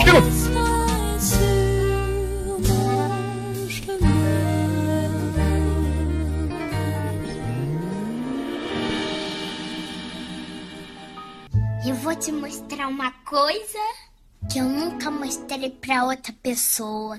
Juro, nunca na minha vida. Você tem que jurar que não vai contar nunca. De coração, hein? Deixa eu ver. Meu livro de aventuras.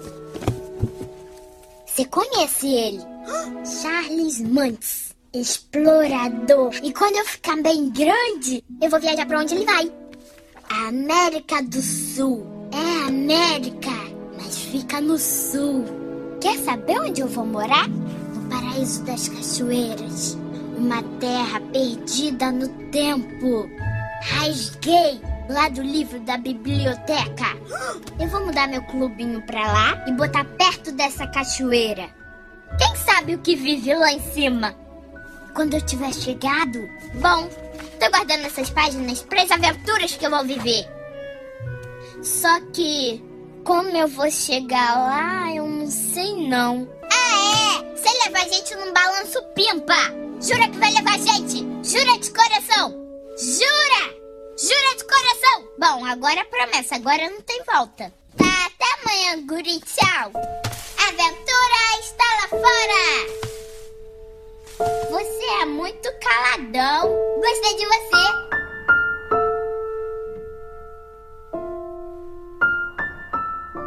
Cara, esse filme é puta merda. Eu acho que assim, é o soco mais bem dado que eu já tomei na minha vida. Foi Up, cara. Ó, eu prometi que eu não ia falar tanto de dublagem de novo, mas Chico Anísio, cara. Cara, e ficou Puta, perfeito. Mas cara. esse tem que falar. Eu Obrigado. falar. É, exatamente, não tem como não falar. Chico Anísio e Niso Neto. E que, nossa, E, e assim, na época que eles estavam brigados, estavam sem se falar um com o outro, gravaram separados e você ouve lá pai e filho. No, no... Ah, é, é inacreditável. Ai, arrepiei aqui agora. Muito feliz. Muito Foi o bom. último grande trabalho do velhinho. O último E, grande. vai. e esse filme não é pra criança. Mais um.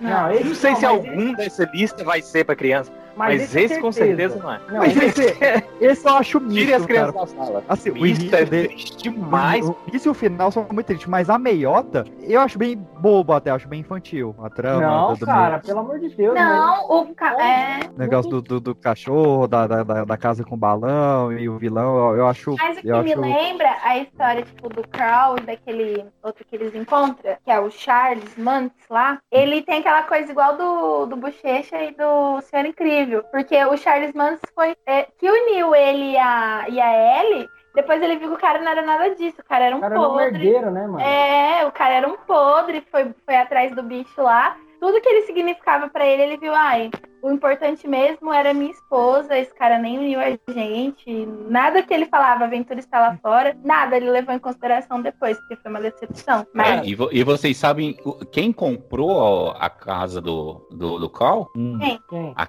a- a famosa empresa By and Large. Olha aí. Aí. Olha aí. Gente, chocada agora. É, está tudo conectado. Não, mas, ó, mas, mas Não sabia, não Antes sabia. gente partir pra teoria da conspiração, cara, esse filme ele passa uma mensagem e eu queria até já emendar uma outra indicação aqui que é a vida secreta de Walter Mitty, ou Mike. Muito não sei bom, se vocês já assistiram esse filme. Cara, ele leva uma mensagem que é, é, é embaçado demais porque assim, um, um filme é, fala a respeito do, da aventura, né? Que às vezes a gente passa a vida inteira procurando a aventura em vários lugares, achando que vai estar, sei lá, no pico do Himalaia, e na verdade a gente já viveu ela, tá ligado? A gente tá vivendo ela constantemente. E tirar a vida do marasmo, eu acho que é a grande mensagem do Up aqui, né? E, e aí a gente tem duas, tem duas visões muito bacanas, que é no final, quando acaba o, filme, ele vê lá o, o livro, né? Álbum de aventuras. E a- é o álbum de aventuras. E aí a, a senhorinha lá, esqueci o nome dela, ela fala assim: Thank you for the adventure, né? Obrigado pela aventura. Cara, aquilo me desmonta todas as vezes. Porque é, é a- aquela parada que às vezes a gente não dá muito valor no que a gente passa no dia a dia, até que passa, tá ligado?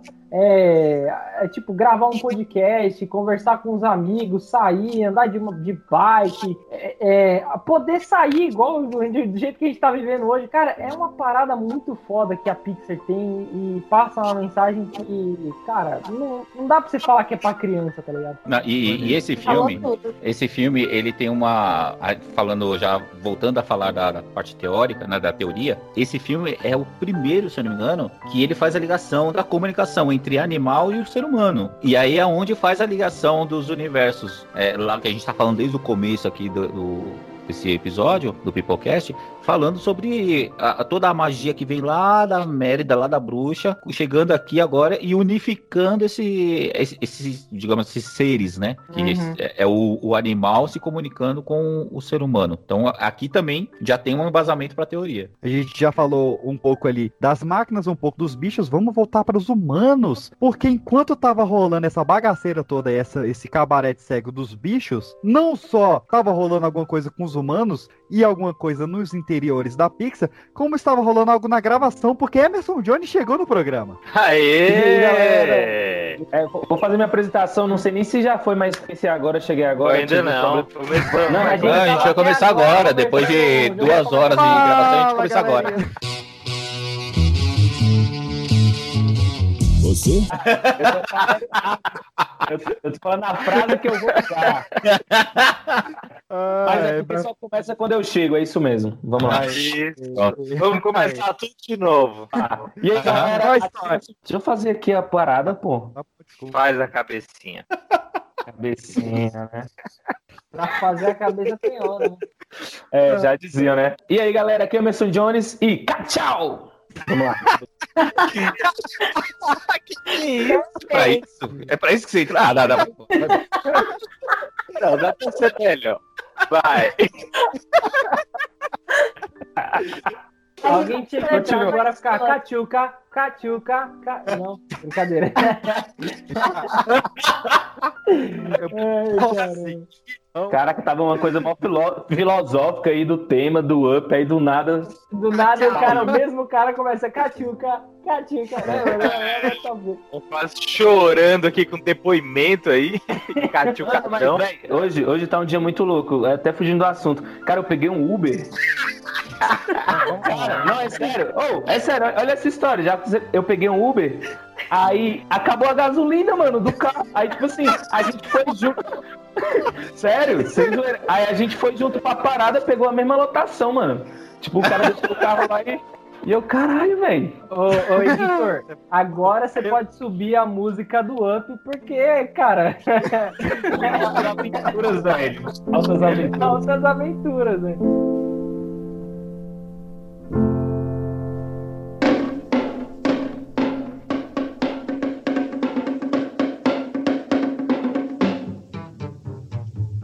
Emerson Johnny, vamos lá. Você tá no gás, você tá afiado depois de um domingão de trabalho. É, né? É porque, não que eu estudei o tema, mas é porque eu, eu gosto muito dos filmes da, da Pixar, velho. Ó, Eu, eu gosto te- então eu, eu, assi- eu assisti bastante os filmes. Eu vou te dar a chance, ó, os que já passou, você vai ter uma frase pra resumir o seu sentimento em cada Ah, filme. Você tá preparado? Não, não, não, não. Pode pular isso aí. Bate bola, jogo rápido. Eu quero um breve comentário qual que é a primeira coisa que vier na sua cabeça. Começando. Bom dinossauro. Bom Dinossauro é legal, foi uma indicação do Willy, Próximo, gostei muito. próximo. Vai. Valente. Uma palavra pra definir. Valente, ruiva. É a parte Os do da Marília Gabriela. Os Incríveis. Ah, excelente, minha infância. Nossa senhora. Próximo. Toy Story. Amigo. Estou aqui. Próximo. Toy Story 2. Até só os dois, a continua- a continuação. Não, não, peraí, peraí, peraí, não. não, Ah, não, vá. peraí, Não, peraí. não. Não, não. Ó, eu vou te dar. Não, Emerson, por favor, por favor. Olha só. Toy Story você fala amigo e o Toy Story 2 você fala estou aqui. Toy Story 3. A qualidade tá caindo, eu tô vendo isso. Toy Story 3, vamos lá. E, Cara, eu nem lembro a temática mais do 3, porque tem aqueles curtas também lá que eles estão os brinquedos, tem o garfinho lá e os bagulho. Uma Toy frase. Story, Toy Story 4 é o do Garfinho. Tá, mano, to- é muito Toy Story, eu acho. Peraí, Bom peraí. comentário. Bom, Não tem muito Toy Story, não, que eu quero mais. Procurando Nemo. 2021. É. O. Ô, velho, falar um negócio, meu Deus Falou do céu. gostei. Falou em Mandou baleia. bem, mandou bem, mandou bem. É. Ratatouille. Adoro, só que, porra, tinha que ser um prato mais gostoso, tipo uma lasanha, aquele bagulho de legume. Aê. É foda, viu? Obrigado, obrigado. Não obrigado. entenderam a temática do filme Não mesmo. É entenderam o sentimento no prato. E por fim, Up. É, legal, tem um avestruz colorido lá, sei lá, que porra é aquela, né? Cara? É a Narcês. Tá bom, vamos agora pro, pro tema. E nas cinzas, o A Riley tá tão esquisita. Por que ela tá esquisita? O que você esperava? Rolou um apagão! A alegria daria um jeito nisso. É isso? Pra que perder tempo? Vamos agir com alegria. Boa ideia. Raiva, medo, nojinho. Nós não temos um pingo de alegria! Hum, Riley, uma notícia ótima. Tem um time de hockey aqui, sério, em São Francisco. E adivinha, tem teste amanhã depois da aula. Que sorte, né? Hockey? Então, o que faremos? Gente, dá, dá, dá, dá, dá pra... Vai, finge que você é alegria. Não vai ser o máximo poder voltar a jogar? Ah, é. Vai ser maneiro. Como assim? Alegria não faria isso. É, eu não sou ela, sou. Nem de longe. Vocês perceberam? Eu percebi. Que climão. Não pode amolecer. Próximo passo. Mas capricha, pra não piorar. Bom, e na escola, como foi? Que papo furado. Cansei. Agora é você. O quê? Tá bom, é... Foi até legal. Hum, Eu acho. Oh, muito bom. Parece muito alegria. E eu acho que o bicho tá pegando. Ela nunca fez isso, pessoal. O que faremos? Vamos descobrir o que tá pegando. Mas não é nada bom. Sinaliza pro pai.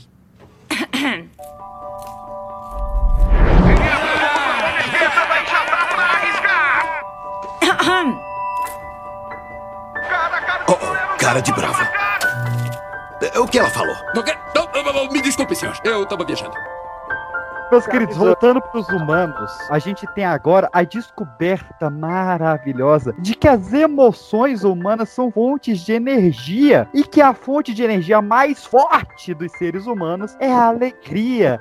E a alegria comanda a sala de controle das crianças em Divertidamente. O melhor filme da história da Pixar. Cara, esse filme ele é, ele é engraçado porque é uma coisa que a gente tá vendo hoje, que é como lidar com a tristeza, né? Ficando puto.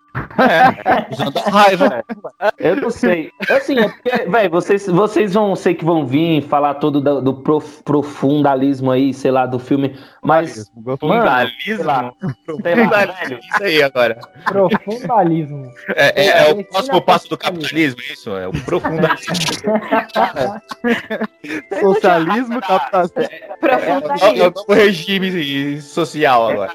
É a tristeza lá, sei lá, mano. Não sei, não tem raiva dela, não. Tipo, caraca, mano, É. ela é um pau no cu, velho. Mas, cara, é bonito porque ele te Emerson. mostra. É, Emerson, bo- bo- bota a cabecinha aqui, bota a cabecinha aqui. Hum, não. Bota a sua, hum. bote a sua disse. cabecinha no PX e chora. Porque ele te mostra que a depressão não é tristeza, é ausência da alegria e da tristeza, é a ausência de emoções é que é a depressão. Olha que bonito, cara, que aula de psicologia. É o. Cash agora tem outro nível, né? Cara, eu tô vendo isso. Eu tô vendo isso aí. A melhor Essa agora virou programa cultural. E a mistura da alegria com a tristeza é a nostalgia, cara. Não, esse filme é lindo demais. Esse filme é. Não, lindo. é, cara. filme da parte que ela tá comendo a pizza lá de brócolis dela, tipo, a gente vai fazer essa analogia igual a do Ratatouille do, é, do crítico, que quando a gente. É as pequenas coisas, e aí tudo tá conectado, igual o up, igual- porque as pequenas coisas que traz alegria pra gente. Ela, cada coisa que ela fazia, a alegria já sentia. E Sim. eu lembro bastante disso do filme, que as pequenas coisas que a Riley fazia, que as emoções dela ou afloravam, ou, ou a tristeza reinava, ou a raiva reinava, então sempre nas pequenas coisas do dia a dia. Muito bonitinha também. E, você falou da, da pizza, essa pizza no, na versão japonesa foi mudada, né? Sério? É, é, porque lá eles É. gostam de pizza de brócolis, então não, não faria sentido botar algo repulsivo. Aí foi, foi pizza de outro bagulho lá. A, a, a, a Aí na da- Índia, na Índia deram uma vaca pra ela, é? pode, não pode comer! É a pizza de carne lá. Como o morceguinho, como o morceguinho. Ai, cara. Que pesado, mano. Esse 2021, no meio da pandemia. Como aumentou o nível agora? Gostei. Agora, agora começou o episódio. Mas ó, o a gente falou que o pessoal tem raiva da tristeza. mu- Muita gente saiu com raiva da alegria desse filme. E eu tenho, eu, eu, eu, eu tenho, eu tenho raiva de gente muito feliz. Ítalo, eu tenho raiva de muita gente. Isso se chama inveja. Isso se chama inveja, cara. Talvez, é, talvez. Não, mas o problema, já que a gente citou amigos aqui, o problema da pessoa é ela acordar cedo e mandar um mega dia feliz no grupo do WhatsApp. Esse é o problema. A pessoa ela pode ser feliz, ela tem o direito de ser feliz. Qualquer pessoa tem a necessidade, o direito e ela deve ser feliz, mas não antes do meio-dia. Pouquíssimas pessoas aturam alguém que manda um bom dia às 6 da manhã e já correu 5 km. Ah, é. Corrida, ela- pessoa- e ir atrás dessa pessoa só pra dar um- um- uma rasteira nela. Atropelar. Eu não vou correr atrás dela. Vou de carro. Não consegue evitar ser feliz, ser alegre. Mas tem gente também que força. Nossa, já acordei, Nana. Mas eu, eu falo, eu sou uma pessoa feliz. Eu fui na praia com minhas amigas. Eu só era muito feliz. Todo mundo na bed. Eu, tipo, muito feliz. Mas tem gente que acho que extrapola. Ó, Eu vou- sou vou- alegrinho também, eu sou alegrinho também. Eu mas- sou alegrinha, eu vejo felicidade nas coisas. Não, mas eu, eu posso abrir um parênteses aqui, já que a gente já citou o Big Brother aqui o tempo todo. É, tem uma pessoa. Caraca, tá nesse nível mesmo? Tá desse nível, tá desse Tá nível. nesse nível. Tem uma pessoa, para que você que tá assistindo o Big Brother, você que é um alienado assim como eu, você que assiste e você gostava da Sara no começo, depois você pegou o ranço da Sara no final, Peguei. eliminou a Sara, e aí você ainda segue a Sara no, no- no Instagram, e aí ela vem logo cedo com aquele bom dia, amiguinho, feliz amiguinho. Cara, o é horrível, mano. Parou, ela parou, Nossa. porque era, era um marketing dela aquilo lá, e ela simplesmente, tipo, parou, porque não deu certo. Uh. Ai, tem uma blogueira aqui na minha cidade. Bom Esse dia, bebidas. Esse pessoal de Brasília aí tá doido. Tá doido. Ô, Andy, para de seguir a Sara, cara. Faz isso com você. Já parei, sabe o que acontece? Eu sigo um- uns outros perfis que zoa ela. E aí eles fizeram um compilado disso dela, fazendo esse bom dia, amiguinho, como vai, amiguinho. E aí, ah, por mais que você fuja da cruz, a cruz vai até você. Cara, Eu vou dar um spoiler aqui. A, a preferida de vocês saiu com 96%, uma coisa assim. Glória, Senhor. Nossa, 96 quase alcançou a Carol. Essa, essa foi a única vez que ela tomou um banho, mas foi de votos. Ok. A gente já datou tanto esse episódio. Semana que vem tá Esse velho. episódio é de quê, hein? O que, que vocês estão falando? aqui. Quero intervalo do bebê a gente fala de Pixar. Eu quero puxar aqui a dublagem de Divertidamente, porque eu tive preconceito no início com a Mia Mello, que eu não gosto dela como atriz, mas ela dublando a Alegria foi incrível. Não, pô. Mas é exatamente por isso que funciona, velho. Porque ela é chata, só que a É. alegria é chata também. Assim como a tristeza. Cara, ô Jones, você sabe Ai, quem é que dubla a tristeza? Não. É a Catiuxa Canoro, a que faz a Lady Kate do Zorra Total. Nossa. É. É, a Nojinho é a Dani Calabresa, essa ficou, tipo, até a parece com ela. O, o Medo é o Otaviano Costa, voltando aí. E a raiva, cara, a raiva é o Leo Jaime. Sim, o Léo J. Ele tá na malhação agora à tarde. Eu lembrei a voz dele, mano. Olha, caiu, Tem Léo Jaime. ainda? Hein, gente, é- É o nível, né? É a malhação, Tá que tá repetindo. Caralho. É que eu tô Eu trabalhando nesse horário. escadinha. Ele tá na malhação. Ele tá na malhação. Tem malhação. É que tá repetida por causa da pandemia. Ah, Só faltou cara. um falar. O Léo Jaime tá vivo. O Doug aqui é Léo Jaime. Não, é, a, a geração hoje em dia não sabe quem é Léo Jaime. Quem é Léo Jaime? Que é malhação, né? Mal sabe o que é Ninguém malhação. Léo. chama Jaime mais. Começa. É, verdade. Pararam com o Jaime, pararam. Não É. mais. Aliás, PX, a, a PX, uma, uma dúvida aqui do, de nossa aqui, né, do, dos estúdios Pipocast. É, qual é a média de idade do nosso público? Você tem essa informação? Tenho, é, é 32 a 36 anos. Ah, então tá tranquilo, a galera sabe quem é Léo Jaime. Sabe? Pegou todas as fases do Léo Jaime. A gente tá tentando rejuvenescer o público, não está funcionando. Filho, a partir do momento que você tem um velho participando do programa, você quer que rejuve- rejuvenesce o quê aqui? É, não, a gente fica trazendo Evandro Mesquita, velhas virgens, até a gente tenta trazer irmãos netos, sei lá. O host é um cara de 24 anos que parece que tem 50, então não dá pra garantir muita coisa, né? O cara, cara grava pô, é na, é na Lapril, né? Mas vamos voltar pro Divertidamente. Eu não, eu, eu não tô aceitando essa bagunça no meu filme preferido da Pixar, não. cara. Porque o filme é lindo demais. A, a Riley, cara, ela é uma criança muito apaixonante. Você sai querendo ter uma filha assim. E Six, a música Oi? do Michael Giacchino de volta, hein? Puta, então, é isso que eu ia falar, né? Que é- é- ele cria esse tema que é simples, né? É só, um, é só um piano com acordes maiores lá. E ele passa todo o sentimento de melancolia do filme, né? Que é o que vocês falaram, hein? Que é, é, circula bastante, né? É, eu disse, gente, desculpa, é que eu tava lendo um negócio aqui da prova que eu fiz na faculdade. Por isso, por isso que eu tava quieto. Mas, Eu tô, não, é, eu tô impressionado é que sabe que é em acordes maiores a música.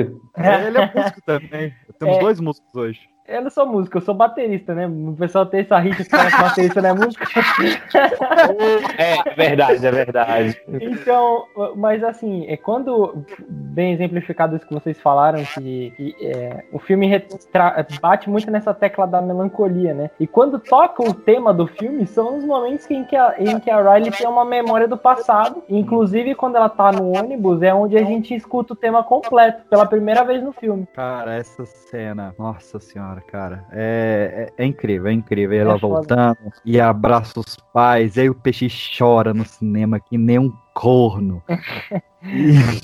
Não, e essa cena é muito interessante porque é aquilo, né? Tipo, quem nunca tomou uma decisão errada com os pais e assim, e, e demorou, tá ligado? Pra, sei lá, pedir desculpa ou fazer qualquer coisa. E aqui, cara, é isso, tá ligado? Ela voltando e o, o Peixe citou muito bem, né? Que ela. A, a depressão é a ausência de sentimento, né? E no final é quando ela se permite sentir, tipo, alguma Uhum. coisa, né? É muito foda. E, aí- isso. E, cara, a- a- as ilhas de personalidades, cara, isso é incrível. Não, e, e é o que a gente fala, tipo, ele é um filme que a criança vai ver e vai gostar, porque tem essa parada ah, do, do comer brócolis e da, da, da- os bichinhos coloridos. E o Bing Bong, cara, o Bing Bong é, é genial, cara. Cara, você falou do amigos Bing Bong. Bing E o Bing Bong, Bong, ele também faz parte do universo da teoria aí. Também faz, a gente já chega lá. Ah, é? É, ele tem. Ele, ele tá muito Ele tem mamado aí. participação também. Ele é o Muito Dolin. triste. Mas Ah, o. muito triste. Mas assim, tem essas partes bobas, infantis, engraçadinhas. Só que tem partes, por exemplo, o, eles estão lá no, no, no trem, indo da Ilha dos Sonhos pra mente da, da pra sala de controle. Cara, tem dois momentos do Bing Bong. O primeiro é que ele, ele derruba duas caixas. Ele derruba as caixas de fatos e opiniões. Ele fala, fatos e opiniões, como é que eu vou organizar? São tão parecidos. É. Olha esse texto, cara. Olha esse. Demais. E tem outro que ele, ele, ele tá passando pela, pelo trem, né? Ele fala: ali tá a ilha dos, dos sonhos, dos desejos, o déjà vu, o trem, a sala de controle, o déjà vu. ah! Velho, a gente tem que falar aqui da morte do amigo imaginário, cara. Ah, é muito triste. Puta merda, velho. A sala de comando me espera. Nós estamos presos aqui. É como se fosse outro planeta. É outro planeta. Meu amigo pra brincar. Em seu foguete a voar. Meu amigo pra brincar, brincar, brincar. Bom, bim, bom, ele sempre vai estar toda música a cantar.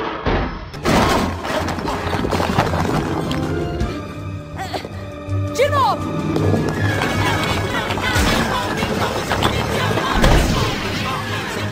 Toda música a cantar, meu amigo Vem alegria de novo.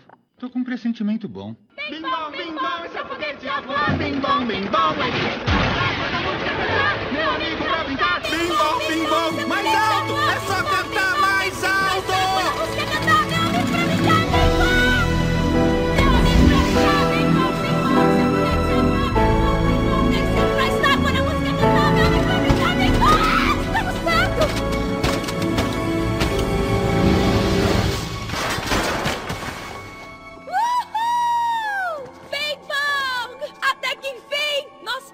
Bem bong?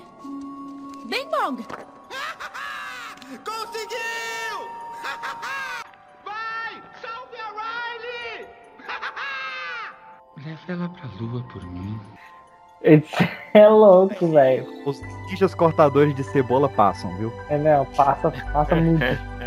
Mas, olha que interessante, a gente tem no Divertidamente um ser que morre, que ele é esquecido, não é?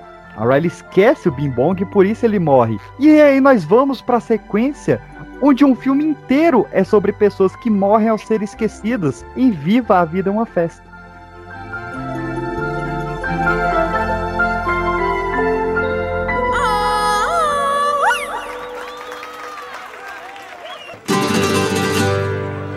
Qual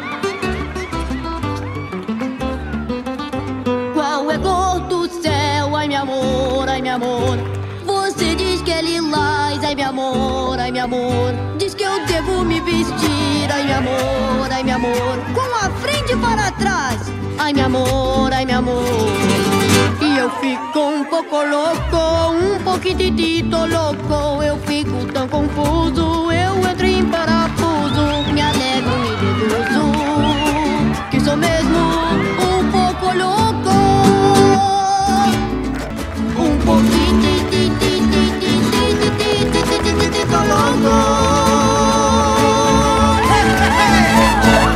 Chorona de azul celeste. Ainda que eu pague a vida, chorona, não deixarei de querer-te. Não deixarei de querer-te. O Ai, esse eu amo. Um pouquinho que que que que que que que que que que que tô louco.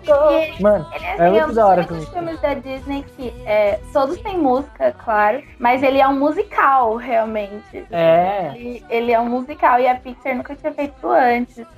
Ai, eu amo Viva. E, e Tá é o que a gente falou no, no episódio da Disney, né? Que a- a Disney ela dava muita visibilidade pra essa parte mais espiritual da- das religiões, né? Seja no Irmão Urso, Uhum. no Mulan, no Pocahontas, sempre tem essa parte mais espiritual. E aqui eles vão fundo, né? Crença mexicana, Dia de los Muertos. É, Dia e vamos fundo nisso. E é um filme totalmente espiritual. Não, e a, e a, parte- o a morte do- faz parte da cultura mexicana, né? Lá Uhum. o enterro dura, um velório dura sete dias e, e é uma festa, não é uma Hum. coisa triste e tal, é mais como uma passagem, mais parecida com uma coisa de, de espiritismo e tal. E É, exatamente como o, o filme retrata, né? É, o importante É, é, Aquela, todo aquele colorido, aquela, aquela festa, né, que tá lá no mundo dos mortos. botar ali. essa cultura, né? Porque você termina aprendendo também. Não, e, e o maneiro que eles falam lá é, é uma coisa que a gente não tem muito em consideração, porque é, o dia de Los Mortos lá é pra você celebrar a morte, né? Você celebrar quem morreu, pra você lembrar da pessoa. E aí você tem um gatilho da música final, e aí,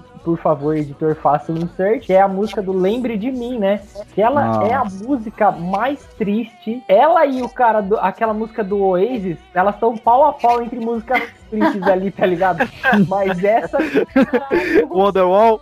é, o Wonderwall. Mas, nossa, Não. essa música é muito triste, cara. Mamá, deixa. Lembre de mim. Hoje eu tenho que partir. Lembre de mim. Se esforce pra sorrir.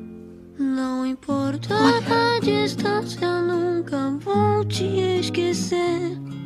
Cantando a nossa música, o amor só vai crescer. Lembre de mim.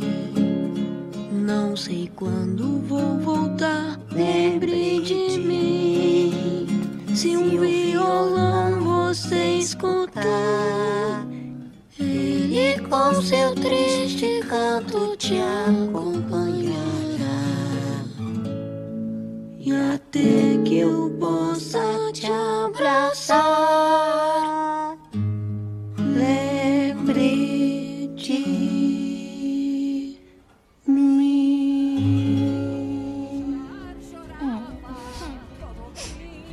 Agora eu, eu vou dar uma pausa pra fazer um agradecimento pra quinta série brasileira. Porque o nome do filme é Coco. E é o nome da véia, da avó do, do, do- do garoto. E aí, por conta da infantilidade brasileira, o filme no mundo inteiro se chama Coco, menos no Brasil. Mas eu agradeço muito porque, como tiveram que mudar o nome da véia, de Coco mudaram pra Inês, que é o nome da minha avó. A avó Inês. E aí, pra mim, aí assim, sem mais, eu tava lá na Comic Con, tinha virado noite, tava com um amigo espírita do lado, vendo aquela coisa com o diretor, com o dublador na, na, na plateia. Quando acaba Lembre de Mim e fica em silêncio, a sala de cinema inteira estava todo mundo chorando ali, porque não dá, cara. É, Não, filme- cara. Mas a avó Inês tá viva. Tá viva. Entendeu? É a parte espírita do menino do lado chorando. Aí depois aparece ela, ela no mundo de los muertos também. Não, a aparece. avó Inês. Minha, Ela... minha tá viva. Ah, tá. A sua avó tá viva. velho. E Pega esse plot twist aí. Agora, vamos falar de vilão, porque a gente falou de muito vilão bom aqui, mas Ernesto de la Cruz é muito brabo. Cara, e é o, o, o, é, o, o plot twist que você, tipo assim, o molequinho vai achando que é ele o parente dele, né? Sim. Sim, ele acha que é o tataravô dele. É Luke, eu sou seu pai dessa geração. Nossa, é verdade, cara. Luke, biscoito vovô. Esse é o Darth Vader reverso, né? É. É. TV, né? O que eu acho incrível nesse filme também é, é a participação da Frida Kahlo. Porque Cara, muitas crianças, assim, a criança, quem é Frida Kahlo? Esse é, o obviamente- carimbo pra mostrar. Não é pra criança. Sim. Cara, tem referência à obra da Frida Kahlo. Frida Kahlo, aí lá assim, toda. Aí do nada, uma mão, taca fogo numa mão, fala assim. é, A criança, quem é essa mulher louca? O que é isso? O que tá acontecendo? Ela tem um bigode na testa. Sim, por quê? Porque ela tem um bigode na testa, no, um bigode, mas é pra você, pra adulto mesmo. Mas a criança, depois desperta o quê? Um interesse de pelo menos pesquisar ou perguntar, gera esse ponto de interrogação, gera cultura. E é isso que a Pixar faz também. Gerar essa indagação. O que é isso? O que é aquilo? Mesmo sendo uma cultura inútil, uma cultura útil, desde a Ed na moda. Ai, modelos são anorexia. O que é anorexia, mãe? Então vai lá procurar. e É, a Pixar então, faz isso muito bem. Caraca, a criança que entrou pra ver e saiu aprendendo que a anorexia, Frida Kahlo. A criança transcendeu, né? A criança Olha a música do Interstellar aqui no fundo. né? Eu tô pensando. A Mas, gente, as crianças hoje perguntam tudo, tudo, A tudo. infância do né? Sol foi assim. Minha filha, as crianças de hoje já sabem tudo. Não, o pior é que as crianças de hoje em dia perguntam e já sabem de tudo e os adultos não sabem explicar isso. Elas Esse é o problema. Vista. Qual é o seu ponto de vista sobre isso? Difícil dizer. Então é isso que eu Vamos opinar. Vamos opinar. Cara, eu tenho um caso sobre isso porque eu lembro a primeira vez que minha irmã apareceu perguntando o que que era, como é que é mesmo? Intestino delgado. Eu não sei de onde ela, ela tirou isso. E ela tipo tinha, ela tinha tipo três anos. E, e o que ela assistia era Dora Aventureira, é, Mundo Bita e Não. eu não sei mais. Isso é culpa Cara, do show da Luna. Isso é show da Luna. A Não, Luna. show da- Não, o show da Luna é legal, velho. Cara, show Isso da é- Luna é legal pra mim, não pra criança. Cara, e, e, a, e pra gente explicar pra ela o que, que era intestino delgado? Que, que- como é que você se explica? Não, Cara, é- Essa semana, a minha, a minha sobrinha me perguntou do que, que é feito o cabelo. Eu não sei responder. pode ser. Você fala pra mim, por favor. que eu tô- Mas o bom da criança, a minha, minha sobrinha tem 4 anos, o bom é que ela aceita qualquer resposta. Eu falei, o cabelo é feito de pelo. Ela, nossa, tio, até o meu. Eu falei, até o seu. Ela olha pra você todo e fala, É. tem isso na minha cabeça também. Mas vamos seguir, meus queridos, que pra mim a Pixar ela tem essa trilogia perfeita. Ali no início, qual foi o início? O Divertidamente, a gente começa essa noção da perda, da nostalgia, da depressão. A gente eleva isso no, no Viva, que é um filme ainda mais triste, ainda mais adulto, ainda mais depressivo. E a gente atinge um ápice, fechando essa trilogia com Soul.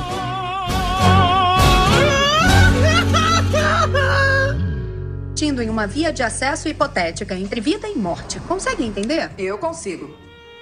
E quando eu cheguei no Mentor 266, eu comecei a me perguntar: gente, por que toda essa comoção? Tipo, vale a pena morrer por esse negócio de viver?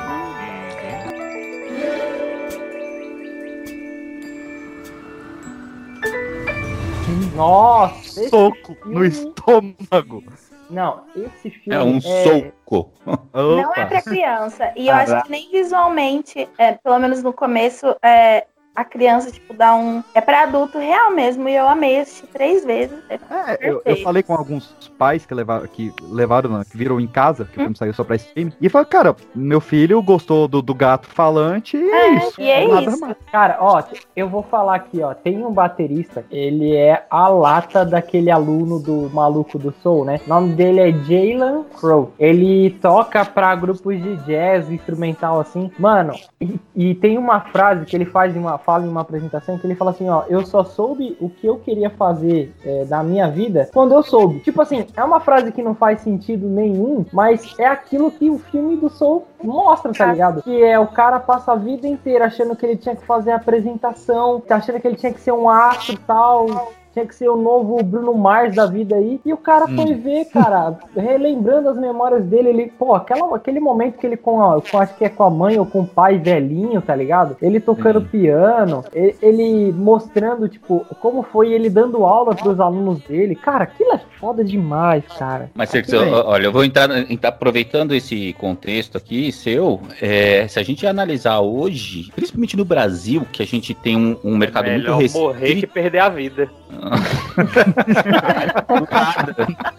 Do nada. Eu tento entrar num contexto aqui pra a gente elevar a cultura do programa, mas aí vem uma merda dessa.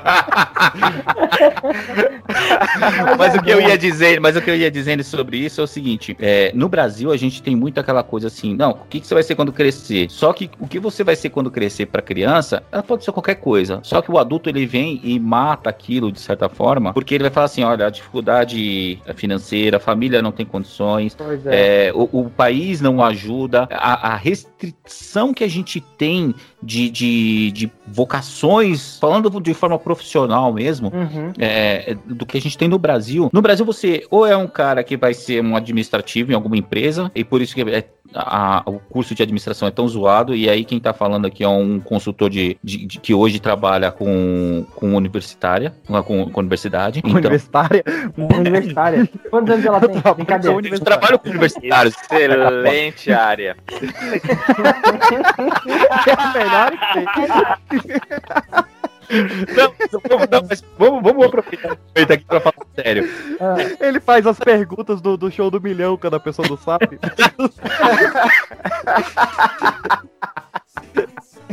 Não, vamos aproveitar o momento sério do programa aqui, vamos falar a real. Fazer essa crítica social brasileira, porque a gente precisa abrir mais esse leque, porque é, é uma coisa muito restrita. Ou você vai ser um vendedor de uma loja, ou você vai se ralar aí pra, pra ser um Uber, pra- porque você não teve condição de você seguir o que você realmente descobriu que você gosta, ou às vezes nem sabe que, o que gosta. Mas às vezes a pessoa ela se sujeita a trabalhar de Uber porque ela queria ser um músico e o mercado é, de músico no Brasil é muito difícil de você entrar. Nossa, é escasso. É ou Tô você querendo- toca sertanejo ou você não toca. Ou Exatamente. é. O cara só queria quer jogar tênis de mesa, mas ele vai virar jogador de futebol porque é o que dá dinheiro. E olha lá se ele conseguir oportunidade de jogar num clube bom. E eu não tô. Gente, peraí, antes que vocês me ataquem aqui, eu não tô criticando o sertanejo, não, porque é, é um, Eu tô. é um estilo na, na, nacional. Mas, é, mas assim, pensa comigo, o Brasil é a terra do, do, da Bossa Nova, cara, do samba, do. do Funk carioca. do, do funk carioca. tem muito estilo, cara, que a- poderia ser abran... poderia, ser- poderia ter mercado, mas não tem, entendeu? Mas é Só onda. faz sucesso lá fora. mas Tim Maia não. só é valorizado lá fora, Chico Buarque só é valorizado lá fora. Mas, mas o que, que é, qual que é a onda agora? A onda agora é do sertanejo. Assim como teve a onda do pagode, a onda do rock. E, Sim, verdade. e vive de ondas. A Uhum. gente tá com a segunda onda. Teve a época do Tchacabum, cara, olha a onda. Não, mas o que a gente tá falando é verdade. Às Trocadilhos vezes, do caralho. às vezes o cara só quer tá roubando alguém na rua pra comprar o lança É. dele e a polícia. Às vezes esse é o objetivo dele e o sonho dele. E não pode fazer isso. E às vezes é o objetivo do policial bater em vendedor de lança. E aí é, é o ciclo da vida do Simba. Olha Mas aí. voltando pro filme, cara, Ciclo sem fim. o- é um filme que ele vai contra dogmas educacionais e religiosos num nível, cara, que tipo, ele fala, cara, não, não, não tem isso. Ninguém tem que ter uma missão. Tem gente que não tem uma missão na vida. Tem gente que só quer curtir a vida e tá tudo bem, saca? Tipo, você não precisa ter uma missão. Você pode vir muito sem ter uma missão. E você fazer um filme de animação com selo Disney, com essa mensagem, você tem que ter um culhão muito grande, cara. Tem, cara, tem Saber o mesmo. que tá Só fazendo. quer relaxar e curtir vibes, né, velho? Porque eles É. jogaram tipo, na nossa cara. Para de ter essa busca infreável pela, pelo sucesso profissional, pelo sucesso na vida. Porque depois que ele tocou lá, na, quando ele queria tocar com a mulher, depois ele falou: e aí, o que a gente vai fazer amanhã? Ela, a mesma Não, isso, isso coisa. é muito real, cara. Cara, Você realiza isso é o real mesmo. Porque realizei ele meu queria sonho. sentir o quê? Ele queria sentir o quê? Uma euforia? Um... Mas ó, você chegou, mas a, a, a estrada que ele percorreu, sabe, pra achar que ele só ia ser um bom músico se ele tocasse com fulana, em vez de valorizar tudo que ele já tinha, é o que joga na nossa cara no filme. Valorize Cara, o que você tem exato. e quando acontecer, fica feliz pelo que aconteceu. Mas amanhã tem de novo, a vida é essa. Esse é o sentido da vida. Igual a 22 fala, e se meu sentido da vida for olhar o céu? Eu achei isso, nossa, perfeito. Porque a vida, o que é o sentido da vida? É a vida. Se a gente não parar pra viver, ela passa. No dia que a gente acha que esse é o melhor dia da nossa vida, a gente morre e a vida passou. Olha o É. Sobe Ferris. Bueller, sobe Ferris Bueller. Ah, É. Mas- importante importante tá no caminho, né? É, ô, gente, é vamos parar com melhor esse assunto. Começou a chorar aqui. Eu só quero botar um detalhe, um- uma palma pra versão brasileira, porque tem o, o, o, o cara mendigo lá que, que morador de, de rua que faz números musicais dele lá, que no inglês ele tem um nome, é Graham Norton. Em Portugal ele foi Vento Lunar e aqui no Brasil o nome dele é Bicho Grilo Estrela, cara. Parabéns. Cara, Ele tá preso em 1970. velho. mano, aqui, é bom, cara. Não, e eu vou falar as duas coisas. A primeira é esse lance que a, que a Maria citou, de você ter músico. Eu conheci, cara, gente que, sabe, estudou a vida inteira, aí quando foi pra trabalhar no profissional, assim, aconteceu literalmente o que acontece no final do filme. O cara fez o primeiro show, o segundo, o terceiro, falou, pô, cara, é isso que eu quero fazer da minha vida? E aí o cara, sabe, é, perdeu a vontade de seguir em frente, sabe? Voltou pra uma área mais, mais administrativa. Olha, aí entra contra o discurso do próprio Andy que ele falou. Que eu achei que foi um discurso muito bom. E o segundo, cara, esse bagulho do bicho grilo aí, cara, aqui na rua tem uns, tá saindo uns quatro prédios, cara. Eu encontrei o bicho grilo de São Paulo, cara. Eu o cara rodando a placa toda empolgado, assim, sabe, tá ligado? Com o fone de ouvido na dele, assim, ó. Cara, juro, ele pegou a placa e fez peão do baú, igual o maluco do filme. Assim, tu, tu, tu, tu. Eu, cara, eu juro que eu parei, eu fiquei olhando, eu falei, cara, não é possível, velho. É, bom eu um tô vivendo uma simulação. O cara é igualzinho. É muito bom, muito bom. Ô, ô, ô Circo, só aproveitando a tua fala, assim, É. é, é, até fazendo o contraponto, a gente acabou fazendo um, cada um o seu contraponto aqui, É. mas a- a- só para complementar essa, esse nosso debate agora aqui, que até de uma forma mais culta, que- o que é difícil no Pipocast, é, eu, eu não tô aqui para julgar a, a vocação e, e o trabalho de Eu tô. ninguém, Não, tô ligado. mas o, o que acontece é o seguinte: quando eu falei, ah, o foco é a administração, que até vira uma piada hoje em dia, ah, vou fazer administração porque eu não sei o que eu vou fazer. Não é subjugando a, a, a administração, o cara que é formado em administração. Até porque a gente precisa dessas pessoas. Mas a gente novo. tem um, um leque tão grande de opções e de vocações, e as pessoas são tão diferentes, só que a gente tá vivendo no que diz a, a, a letra da, da música do Pink Floyd. Concordo. Another Brick in the Wall. É. Olha aí. Não, ficou culto demais. Ficou culto demais. Vamos voltar pro, pro pão e. A gente tá demais. falando Pink Floyd e Big Brother no mesmo programa, não vai dar certo. Por que, meus queridos? Voltando para as teorias, vocês ainda lembram da teoria? Vamos lembrar, vamos relembrar aqui, porque os hum... É, não lembra, né? Porque a gente tem a by and large comprando tudo, desenvolvendo, criando os bonecos. Você tem as emoções humanas sendo fonte de energia, fonte de energia espiritual, todas as emoções. E chega o momento, meus queridos, que a teoria diz, ó, os humanos se aliaram às máquinas contra os animais. Os animais tomaram essa consciência, os humanos se aliaram às máquinas, derrotaram os animais e fizeram um acordo. A Terra ficou para as máquinas, os humanos saíram da Terra e aqui e não tinha mais animais, os animais perderam. Então, no mundo dominado pelas máquinas, nós temos carros.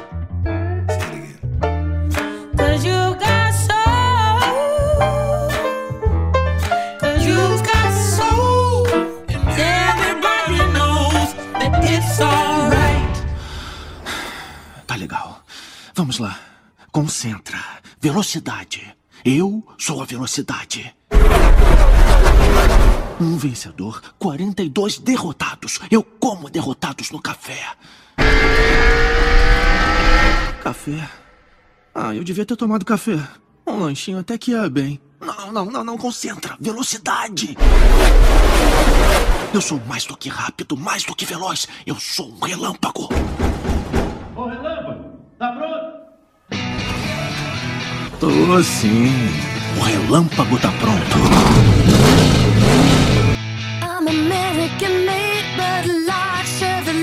Aí, sim, carro.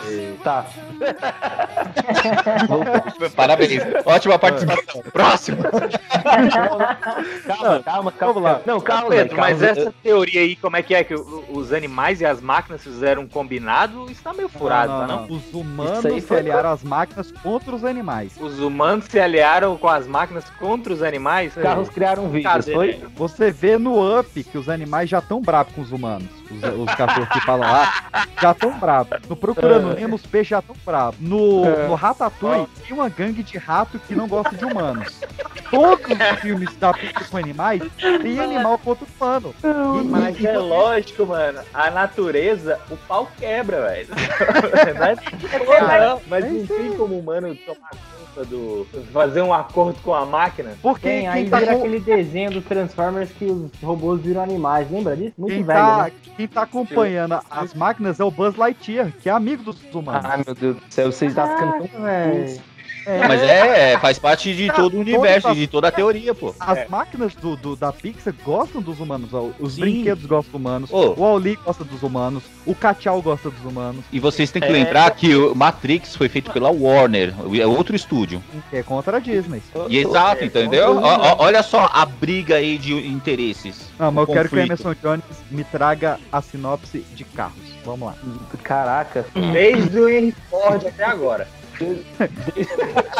Ai, meu. Não, a sinopse do Meu Deus. Um, um, um, um conhecido corredor lá, né? Campeão e tal, vai pra última corrida. E ele. ele é, qual é? Copa Pistão, né? Se eu não me engano. Copa Pistão. Copa Pistão. E aí no caminho ele se perde, né? Eu acho que o caminhão. O, o caminhão dorme lá e tal. Ele vai parar lá na cidadezinha. E aí lá ele é preso, né? E ele precisa voltar pra Copa Pistão. Enfim, ele fica nessa cidade lá, ele conhece, vamos dizer assim, é, outras pessoas, né? Outros carros que têm um tipo de vida diferente e que ele acha que não podem ensinar nada a ele. Mas, muito pelo contrário, ele aprende bastante e consegue voltar e vencer a Copa Pistão. Olha Estamos falando de quem? Relâmpago Marquinhos. Ah, Rubens não. É o nome do meu Relâmpago carro. É o nome do meu carro. Relâmpago Mar... Marquinhos, o conhecido. Dale, Marquinhos, dale pau nesse carrinho. Mas, cara, decepção. Ê, Marco Velho. Acho le- o primeiro Carros acho legal, mas decepção porque é John Lester. Pô, o cara que fundou a Pix, que fez Toy Story, que fez Vida de Inseto. Aí, quando ele volta, sete anos depois, ele me volta com Relâmpago Marquinhos, cara. Ah, mas é legal. Nossa, velho, quando ele. Velocidade, velocidade, eu sou a velocidade. Antes dele começar lá, cara, é muito bom. E Eu, caraca, eu sou a velocidade, porra! A melhor, a melhor coisa que ele fez nesse filme foi o mate, que é o tomate, só que sem o tom. Nossa, velho. Não, velho. Essa piada realmente foi muito boa. Não, tem o. o, até guardar. Doc, né? O Doc Russell. Vou É guardar pra ir mais tarde. Aí depois. Pô, ma- mas, tem uma, tem uma bagulho aí que eu não sei se vocês já repararam que é, essa, essa é muito pesada, né? Mas o que, que as meninas fazem quando elas veem o, o Relâmpago Marquinhos? Elas mostram o farol, né? Em inglês, a expressão é que é pique pagar peitinho pro cara lá. né? Já dizia Tim Maia, né? É. Quando- Quando ele, ele tá passeando lá com a, com, a, com a menina lá, aí tipo, ela tem um adesivo, né? Na, na traseira assim, aí ele olha o adesivo e, e é re- remete a tipo uma tatuagem, né? Como se fosse aqui no. Aqui, na Tatuagem bunda. no, na, no, na buzina. Na. No. No No dela. E tem Mas e aí? propagandas também, que eu acho, eu acho muito diferencial as propagandas daquela da Dinoco lá. Dinoco, a Fórmula 1. Muito bom, muito bom. As propagandas de Noco, né? Dinoco. Nossa, A Dinoco era dinossauro. Dinoco foi tão bom, É.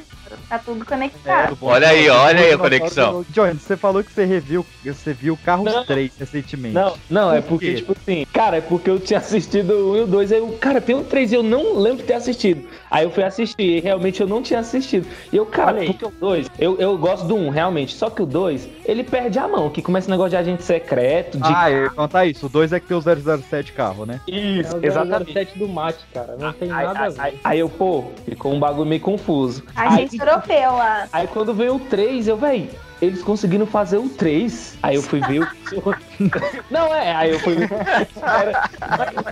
Ainda consegue verba pro negócio desse. Eu ouvi falar que o 3 era pra justificar o gasto do 1 e do 2, que é um, Cara, um fracasso. eu- é o grande eu curti- fracasso da Pix. Ninguém foi ver, não teve bilheteria. No, no, no 3 eu gostei da história porque, tipo assim, lá no 1 ele encontra o, Do- o Doc, né, que, que ajuda ele lá, a, a ensina ele a dirigir na, na terra, né, tudo mais.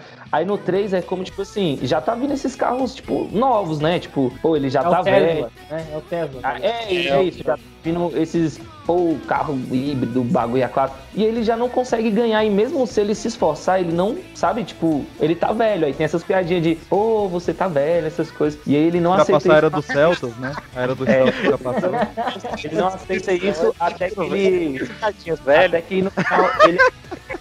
Ele aceita, né? E, e vê que, tipo, como o Doc também foi corredor e depois teve a felicidade de sendo, tipo, instrutor, aí ele vira instrutor de uma corredora. Ou seja, é tipo o Onix olhando pro Celta, né? É. Pois é. Fui em muitos aniversários do Relâmpago Marquinhos. Ah, Aí a gente tem que analisar se esse era ob- o objetivo da Pix. É por isso que ele tava velho no 3, porque você já tinha ido em muito aniversário dele. Aí não deu, né? Mas, ô, Cara, tem um diretor que que quebra vidro de, de, de escola, essas coisas, ele tem uma camisa do relâmpago. Toda criancinha tentada tem, esse, tem essa fadinha. ela quer Cara, mas eu acho que esse é maior A regata, a regata do Relâmpago Fadinha vermelha. mas, mas isso que o Emerson falou tem um fundo de verdade, cara. Porque se virou meme, significa que alguém consumiu, tá ligado? Brasil, o nome Cara, disso é é Brasil. É Brasil. Só Brasil, cara. Só o Brasil que assistiu e curtiu, né? E tinha o tênis, cara. Gente. Ai, muita coisa. Enquanto o- os carros estão lá, as máquinas ganhando o mundo, isso uma hora ia acabar, isso uma hora ia dar ruim. Então a Terra vai criando desgaste porque não tem os humanos aqui, as máquinas não se preocupam com a natureza, a Terra vai virando um pós-apocalipse e nós chegamos no filme. Cara, divertidamente é o melhor, mas esse é o de maior coração. Bosley.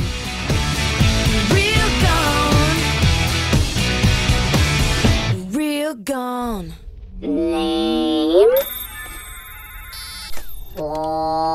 Wally. Wally. Wally. Eva. Eve. E a Eva. Eva. Eva. Eva.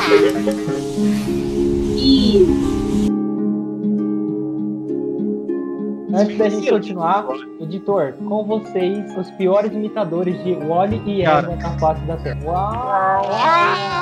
É.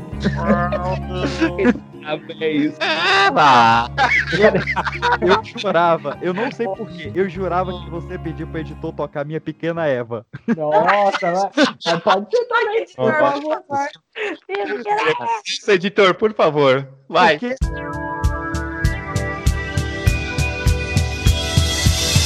a letra foi isso. O sol não apareceu, é o fim da aventura humana na Terra. Caraca. Meu planeta adeus, hoje iremos nós dois na Arca de Noé. É totalmente, O cara. esboço, o esboço veio daí. O netinho, pra quem não sabe. Netinho, Netinho.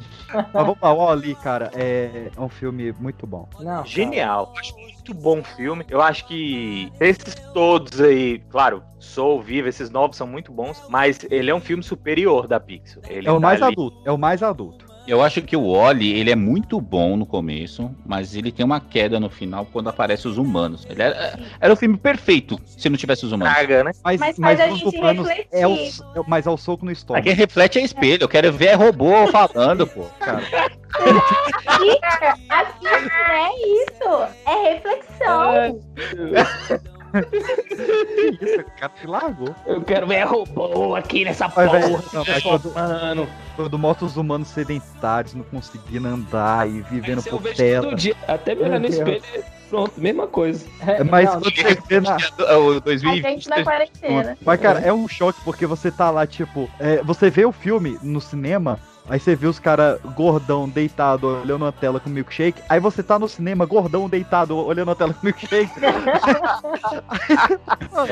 Imagina que tá vindo uma pandemia pra te deixar mais gordo sedentário É. tomando milkshake em frente a uma toma mais TV. milkshake ainda. E, Nossa, cara, cara, isso é muito real. Não, e assim, referência a filmes dos anos 50 e falando de ecologia. E, cara, esse filme, ele não só não é pra criança, como ele é pra adulto muito velho. Não é pra qualquer adulto. Caramba, ele fala de aquecimento global, velho. Não dá pra tratar com filme pra criança, tá ligado? Não, mas é isso é que tem que ensinar pras crianças, mano. É, É, não, é verdade, é verdade. Você vai queimar pneu num tal, sabe? é, mano. Fazer micro-ondas, né? Essa é pra Ah, pouco. já basta o Leonardo DiCaprio vindo queimar a Amazônia aqui constantemente. Cara, o Oli, eu só tenho que falar é que é um filme genial e indispensável. Se você não viu, veja. Só não pode ficar sendo ser humano pra não ficar é, sem fala o tempo todo, porque É. fica cansativo, né? É, só. Mas ele é o filme mais importante pra teoria da Pixar, porque ele é o filme que realmente mostra o fim da aventura humana na Terra, como diria Ivete Sangalo. E no final, nós temos uma planta sendo plantada numa bota. E essa pequena plantinha, que é trazida de volta pra Terra, Não era uma seria. cobra que tinha que ter na bota? Não, não, loucura. Nossa senhora, o cara vem para pra isso, pra isso que ele vem para. Quê?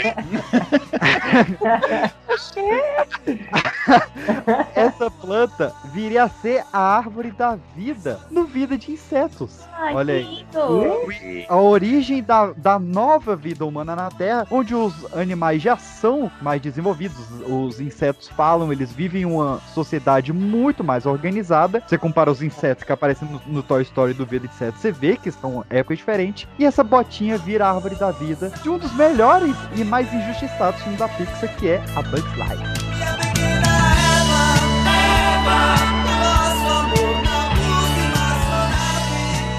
Formigas não foram feitas para servir a vocês, Hopper. Vi essas formigas fazerem coisas incríveis. Todos os anos, essas formigas conseguem pegar comida para elas e para os gafanhotos. Então, qual é a espécie mais fraca? Formigas não servem a vocês! São vocês quem precisam de nós!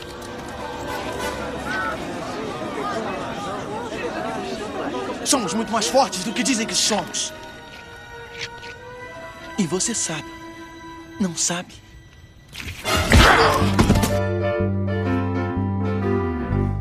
Ah, mano, esse foi da minha infância, vai. Ele tinha uma fitinha verde, igual a fita do Rei Leão. E, vai, eu assistia to todo dia que eu chegava da escola, já um- ali, sei lá, com 12 anos, 11 anos, 10, não sei. Lançou esse 14, filme. 13, não lembro. 98 o filme. Há 30 anos atrás. Ah, Aqui no Brasil deve ter chegado em 2000 e... 2004, por aí. Chegou em 2019 o filme. Chegou ano passado o filme, 2020. Primeiro Mas, filme comunista da Pixar. Claro. Nova A cópia descarada do Formigas. Formiguinhas. Formiguinhas, é. Formiguinhas. Eu queria perguntar, Formiguinhas É. veio primeiro de vida de inseto? Lógico que não, né? A cópia safada do Formiguinhas. que botou o Woody Allen e o Stallone pra copiar o Vida de Inseto. o, o Vida de Inseto, ele foi. Todo o material dele, a base do filme foi filmado no quintal da Pixar, realmente. O cara, ele criou uma, uma mini câmera pra filmar a vida das formigas e desenhou aquilo. E, cara. Novamente, palmas pra dublagem brasileira, porque Marco Ribeiro, que tinha feito o Xerife Woody, faz o flick e ninguém estranha, cara. E fica irreconhecível. Fica. Dois personagens seguidos incríveis. O Flick tem, assim, uma descontração, né? Porque ele é todo atrapalhado e tal. E o Woody já é todo certinho, querendo. Ai, o, o, o Flick. do Flick é que ele é inventor, né, cara? É Sim. da hora isso. Cara, faz muito Spacey, tempo né? que eu assisti esse desenho e eu não lembro muita coisa da história, mano. Cara, sabe, sabe a piada que eu racho o bico? É foi a primeira vez que eu entendi que Joaninha pode, podia ser um macho. A Joaninha, o cara chega. Ô, Gracinha, quer conhecer a mosca da sua sopa? Ô, meu bem, vem com o papai. Então, só porque eu sou uma joaninha eu tenho que ser mulher? É isso, meu chapa? Hein? Sujou a Joaninha, homem! Ai, que Joaninha bonita, hein? O que, que você falou, meu irmão? O que, que você falou? Repete, repete.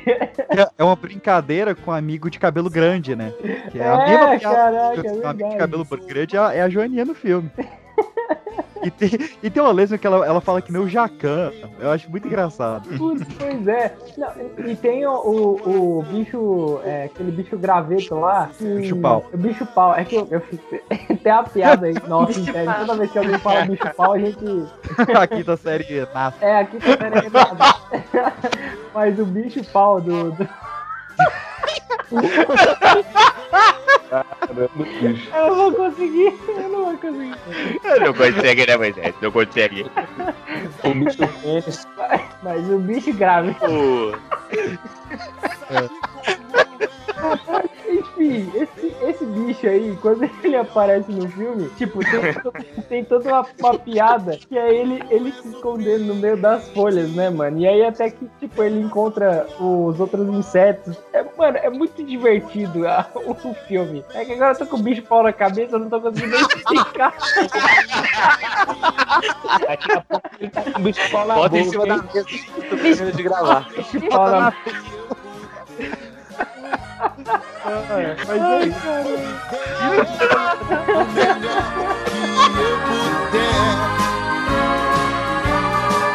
Pois a vida é. Usa o que tiver. Ah, o que eu tenho? Não tenho nada. Farpa! Magia em cada fibra!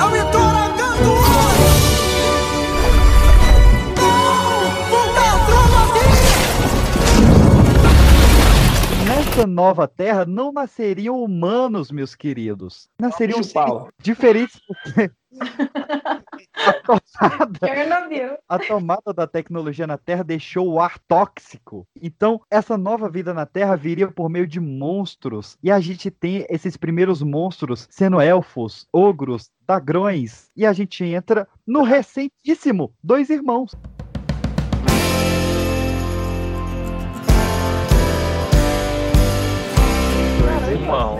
Dois irmãos eu revi hoje. Eu revi não. Nunca tinha visto, vi hoje. E entrei pra gravar, me recomendo, viu, vai? Muito emocionante, muito bom. E, e ele tem uma levada de, de um filme teen, assim. Ele, ele não parece desenho, ele parece mesmo um roteiro de, de um, um filme da de, de. tarde. Não sei como é que eu vou botar ele. Um filme da Sessão da Tarde. Filme da sessão da tarde. Filme da sessão da tarde. Filme Bom de filme da jornada sessão fantástica, igual tá falando hoje. Hoje, na sessão da tarde, dois irmãos, uma é. jornada fantástica. Ele é um café com leite delicioso, cara, pra você ver no fim de tarde, ali, passando. Ah, cara, eu não sei se eu consigo. Ah, comparar com café com leite, eu acho que é rebaixar bastante esse Não, mas é que ele é um café da, ele é um café com leite da Starbucks. É, não, mas café com leite é muito bom, cara. Eles criaram um universo todo, tipo, que o unicórnios é, é repelido, tudo que você acha que é mágico, que seria importante pra gente, pra eles é nojento. O- tudo é normal. Ai, o. Como chama o outro? O centauro, ele tá todo gordinho, entendeu? Então a gente. Ele não corre, ele, ele entra, ele entra no carro, sei lá, tem pra... Então é, é várias esquetes, assim, dentro do filme, eu gosto. Quem não lembrou de partidas de RPG assistindo aque- esse filme, cara? Pô, Muito, É. cara, é assim, pra mim foi sensacional. é, to- todo o lance do filme de ter um irmão, e principalmente no final ele ter a figura paterna no irmão, né? Que o irmão tem é uma aventura completa. E, cara, quando ele, ele decide. Spoiler, caguei. Quando ele decide que não é ele que vai passar aqueles segundos com o pai, mas é o irmão, porque ele não pôde se despedir. Puta. É, nossa, o. É muita parceria, é muita parceria. Bom é que eu terminei ele algumas horas antes da gravação pra, dar, pra recompor. Quase Cara, mas chorei nesse filme. Não, eu, eu Esse dei, é muito. Eu dei uma suadinha no olho. Mas ele não é, ele, ele não é assim, ele é emocionante e tal, mas não é igual esses outros filmes que, que a tristeza é no filme inteiro. Ele tem essa, é, É. tipo um ponto alto, sabe? O ponto alto dele é essa coisa emocionante e tal, mas o filme no decorrer é bem divertido. Ele é, é bem- Mas ele constrói, o pior é isso, ele constrói a tristeza. Ele, ele te faz se apegar aos personagens, pra quando ele botar a tristeza, você tá tão apegado com eles que você quebra. Não, ele É, isso pra roteiro é, um o É, ué. roteiro é Não, e o lance do, do que o pai fica o filme inteiro com eles, mas só o pé, e aí o irmão tinha, tinha aquele bagulhinho do pé de bater o pá, parará, pá. Mano, aquilo é, é, é bem foda mesmo. Muito bom, muito emocionante. muito bom. Vamos Beijo. para o final da teoria, o final do cast, o final da Pixar, porque estes monstros vão se evoluindo, vão se evoluindo, vão criando a sociedade, a magia vai retornando, mas totalmente aliada à tecnologia, até que nós temos uma sociedade que percebe a energia maior possível da Terra ainda vem dos humanos, dos antigos moradores desse planeta. E nós temos a sociedade do Monstros S.A. agora, como final disso tudo, amarrando lindamente com viagens no tempo.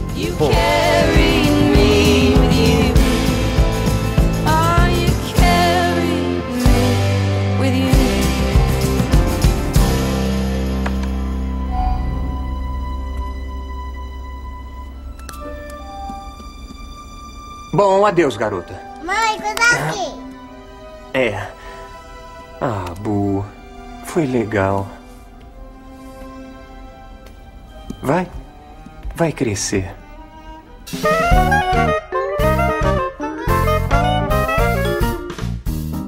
Se eu fosse desse universo, com, cer- com certeza eu seria o, o Mike Wazowski. Eu tô na televisão.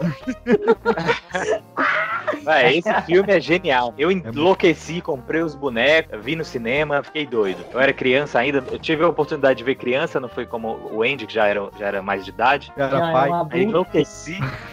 O já tava. Ele é tipo o Benjamin Button. É, já tinha passado na Primeira, na Segunda Guerra, tinha lutado na Guerra Civil, já tinha ganhado, inclusive, o Adamante. Ganhado é uma palavra muito forte, né? Desvirginou a Rainha Elizabeth, aquela farra. É. Exatamente. A E- primeira, a mãe. Caraca. E é o segundo filme comunista, claramente comunista da Pixar, né? A vitória do variado. é. Caramba, é verdade. Eu nunca tinha parado pra assimilar isso. É, mano, e o, o Vida de Inseto também. Os caras são, são perseguidos lá, são explorados. Eles se organizam e tomam o, o toda, né? É, a- apesar de não ser tão comunista hoje, mas quando saiu Vida de Inseto, teve até essa comparação, porque o chefe do circo, o nome dele é PT Flia. Cara, PT. Nossa, o nego quer caçar muito de novo, né? Mas a ideia é essa, do- dos trabalhadores se organizarem e tomar o- os meios de tudo, né? É isso que você queria Tomar- dizer? E tem- mostra isso nos dois filmes, saca? Isso aí é. Tem várias teorias, várias teorias, várias pessoas que escreveram teorias sempre levam pra esse lado. Mas é Eu queria- genial. Não, pode falar, perdão. Não, é só isso. Genial e é isso aí. Cara, tem uma. Eu, antes, antes da gente partir pro lado sério do, do Monstros S.A., eu queria que assim que acabar esse episódio, você fosse no YouTube e pesquisasse Michael Wazowski 100% puto. Ah, não, Cara. vou isso agora, pra não esquecer. E aí depois, depois Quanto você tempo você aqui. demorou pra perceber que o, o sticker do Mike Wazowski brabo, ele tá com dois olhos ao invés de um? Caralho, eu não reparei nisso até hoje. Não, vou olhar agora. É, ele tá com dois olhos ao invés de um, cara. Nossa, O cara- Vocês nunca repararam isso? Não. Demorei muito pra Ah, reparar. eu reparei. Que é dois. Tem até o nariz. só. Nossa, eu nunca reparei isso, não. Cadê a figurinha, mano? Ele tá. Caraca, minha cabeça explodiu. Cara, e eu vou falar que assim, o Monstros S.A. ele é tão. A internet to- tornou ele uma religião, porque tem páginas de frases motivacionais do Michael Wazowski. Eu vou ler uma aqui, ó, pra vocês. A minha opinião profissional é que é hora de entrar em pânico. Aí tá Aí a outra é: nunca diga pra não entrar em pânico, as coisas não estão bem. Quem nunca teve essa observação passando pela sua mente durante as reuniões de trabalho não é um profissional bem qualificado. Aí tá a foto dele.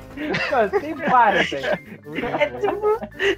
O sonho da mamãe. Sonhotinho da mamãe. Sonho da mamãe. Mamãe, cara. E, não, e tem vários, assim. Eu queria só citar um bagulho que o Marco Wazowski, ele é o, o alívio cômico perfeito do filme. E, e tem aquela, a- as cenas que, tipo, o, o Sully tá sendo. Ele vira pra ele e fala assim: essa não é a porta dela, o, o- é, Mike. Aí eles começam aquela discussão que vai desembocar lá na música que eu cantei, né? Eu já fui em festa de aniversário de 15 anos, que é a entrada da galera joga esse treco pra fora, que senão o bicho pega. É muito Pega, pega. E acaba tanto, cara. Foi muito bom. Ah, é muito bom. Tem uma outra frase dele, do Chuchu, como que é? Ah, Tu és pra mim um chuchu que colhi na vida. Tu és pra mim um chuchu que colhi na vida. Ele fala. Eu queria dizer que você, se você tava solteiro até esse programa sair, essa é a frase que você tem que lançar, velho. É continuar solteiro. Ah, essa é a Ah, frase. ele namorando aquela medusa lá, o que é que? Aquela medusa. Ela fala que tá pensando em fazer progressiva. Aí ela. Não. Ai, muito bom, muito bom. Não, e ele falando lá pra aquela, pra aquela velhinha, né? Eu e você juntos, é assim que tem que ser. Um ser o outro não interessa pra mim. que é quando ele tá entregando a papelada. É. Não, ele, irrita ela pra caramba. E ela fica a mesma cara, todo mundo medo dela e ele lá. E aí, fazer uma chapinha? Não e, e Cara, quem nunca na vida não teve aquela situação que ficou todo mundo em pânico na empresa que foi um 20 2319, né, cara? 23, 19. Nós Temos um o 23. 2319, temos um 2319. Cara, aquilo é muito legal. Ah, Essa cena é The Office, total. É, não, é muito. Não, e mais Inclusive, os dois têm o Mike, né? É, pois é. pois é. E no final, a, a cena se torna mais The Office ainda que quando o maluco começa a gritar de novo que tem um 2319, ele dá um murro nele e joga ele pra dentro da porta e foda-se. né? Ai, Cara, muito bom, muito bom. O, o Yeti, cara. Bem-vindos ao Himalaia, que a gente toma raspadinha. Himalaia! Não, a melhor coisa é o Wazowski nas fotos, mano. No final ainda, quando ele sai na capa da revista, mano. Eu, eu com a etiqueta bem na cara dele. Na capa, muito bom, E o vilão muito bom, né? É, fechando aqui, terceiro grande papel do Márcio Simões na dublagem, né? Que já tinha feito o Hades, já tinha feito o Gênio, e agora ele faz o Randall, cara. E é Nossa. brabo Dá demais. medo, dá medo dele. Jacaré. Ô, mãe, o jacaré entrou aqui de novo. Eu dava uma panelada na Versão cabeça brasileira. dele. Aí esse cara aí, pá, pá. Ah, Não, e o o- final tristíssimo, né, cara? O final. Nossa, pra caramba. Ô, deixa eu só falar aqui que quando eu era criança, velho, depois que esse Monstros S.A., eu dormia acho que umas duas ou três semanas com a luz acesa porque eu tinha medo do Randall, cara. É, cara, é, É. o bicho- é o, é o vacinado que se transforma, velho. É o jacaré. É o jacaré. Pô, mas eu vou, vou falar da parte da teoria, né, pô? E aí, e aí a, a teoria onde tudo se concretiza aqui nessa teoria é que a Bu, com toda essa esse amor, essa obsessão e essa obstinação dela de encontrar o Sully de novo, ela encontra, ela vai à procura das portas, né? E aí ela, numa dessas portas, ela volta no tempo e ela é a velha lá, a bruxa, a bruxa da, da Mérida. Isso aí. Ah, Ela cria, ela cria a magia tentando recriar os monstros. Exato, isso mesmo. As portas, elas não são portais dimensionais, elas são portais realmente do tempo. Ela tá voltando na, na, na, na época dos monstros ali, quando ela era criança. Por isso que ela desenha o Sully. E, e aí vem várias explicações. Por isso que ah, existe o Bing Bong na cabeça da Riley. O Bing Bong, na verdade, era um monstro do armário da Riley. O Bing Bong, ele é um monstro do SA. Só que aí ele Uau. ficou na, na memória da Riley ali, até ele ser esquecido. O principal disso é, os monstros usavam o medo como fonte de energia. Se você vai no Divertidamente, o medo, ele é uma força da mente, só que fraca. Como é que os monstros aumentam a energia? Quando eles vão pra alegria, pra Alegria. risada. E a alegria é a emoção mais forte no Divertidamente. Então tudo conversa, cara, tudo fecha muito bonita. Que teoria, que, que estúdio. E que venha mais, e que venha mais, porque a gente quer. E é isso. Não, mas você você fechou a teoria, mas vocês não vão comentar sobre a Universidade de Monstros, não? Ou só vai fechar aí mesmo? É, a Universidade de lá. Monstro merece, gente, merece. Vai lá, eu não vi, me convence. Não, eu também Não vi nunca também. assisti. Eu acho que a Universidade de Monstros é pra mostrar como que os dois se tornaram amigos, né? Mas Sim, não- depois se conheceram e, e que existe todo. a- Aí também entra aquela questão da, das da escola, né? De tudo ensinar, assim como a gente falou, citou lá no Procurando Nemo, tem a escola. Aliás, em todo esse universo, tem a Universidade Monstro que ensina eles a, a toda essa trajetória. Então, Ei, é, tem a- a- ali a plot principal, que é como o, o, o Sully e o, o Mike se conheceram, mas também tem na parte dessa teoria como que eles criaram tudo isso pra chegar até as portas e tal. Mas sim, precisava ter. Bom filme. é muito bom. Não, se é um bom filme, eu não sei, mas precisava ter participação do Michel Teló? Tem participação do Michel Teló? Tem. Michel Tem Teló? Cantando. Ele é um monstro que toca violão na, na faculdade. É. O bicho grilo da faculdade. Quem é o, quem é o real? Ah, ih, agora você me pegou aqui. E. Vamos lá, não, agora, agora tem que achar. Se é alguém relevante. Monstro cantor. Sai daqui só quando você achar isso. Assiste o filme e se vira.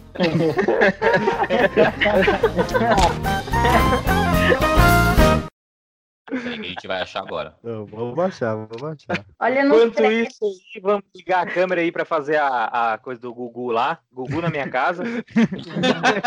Misericórdia, É meia-noite. Bora lá, bora lá. Minha Mano, cara. vai amanhã, pô. Vamos lá. chega, velho. Eu quero Ah. uma jurupinga. Quem tem uma jurupinga aí? Nossa, eu quero também. Eu Zé a quero. piscina do Gugu. Ela, ela, ela, ela. Pra... Você, pra ter um. Google na minha casa, você você precisa de uma, tabela, de uma tábua de Ouija, né? Nossa. Falei alto. Aí Pensei. Acho que é. Acho que achei o nome do, do desgraçado.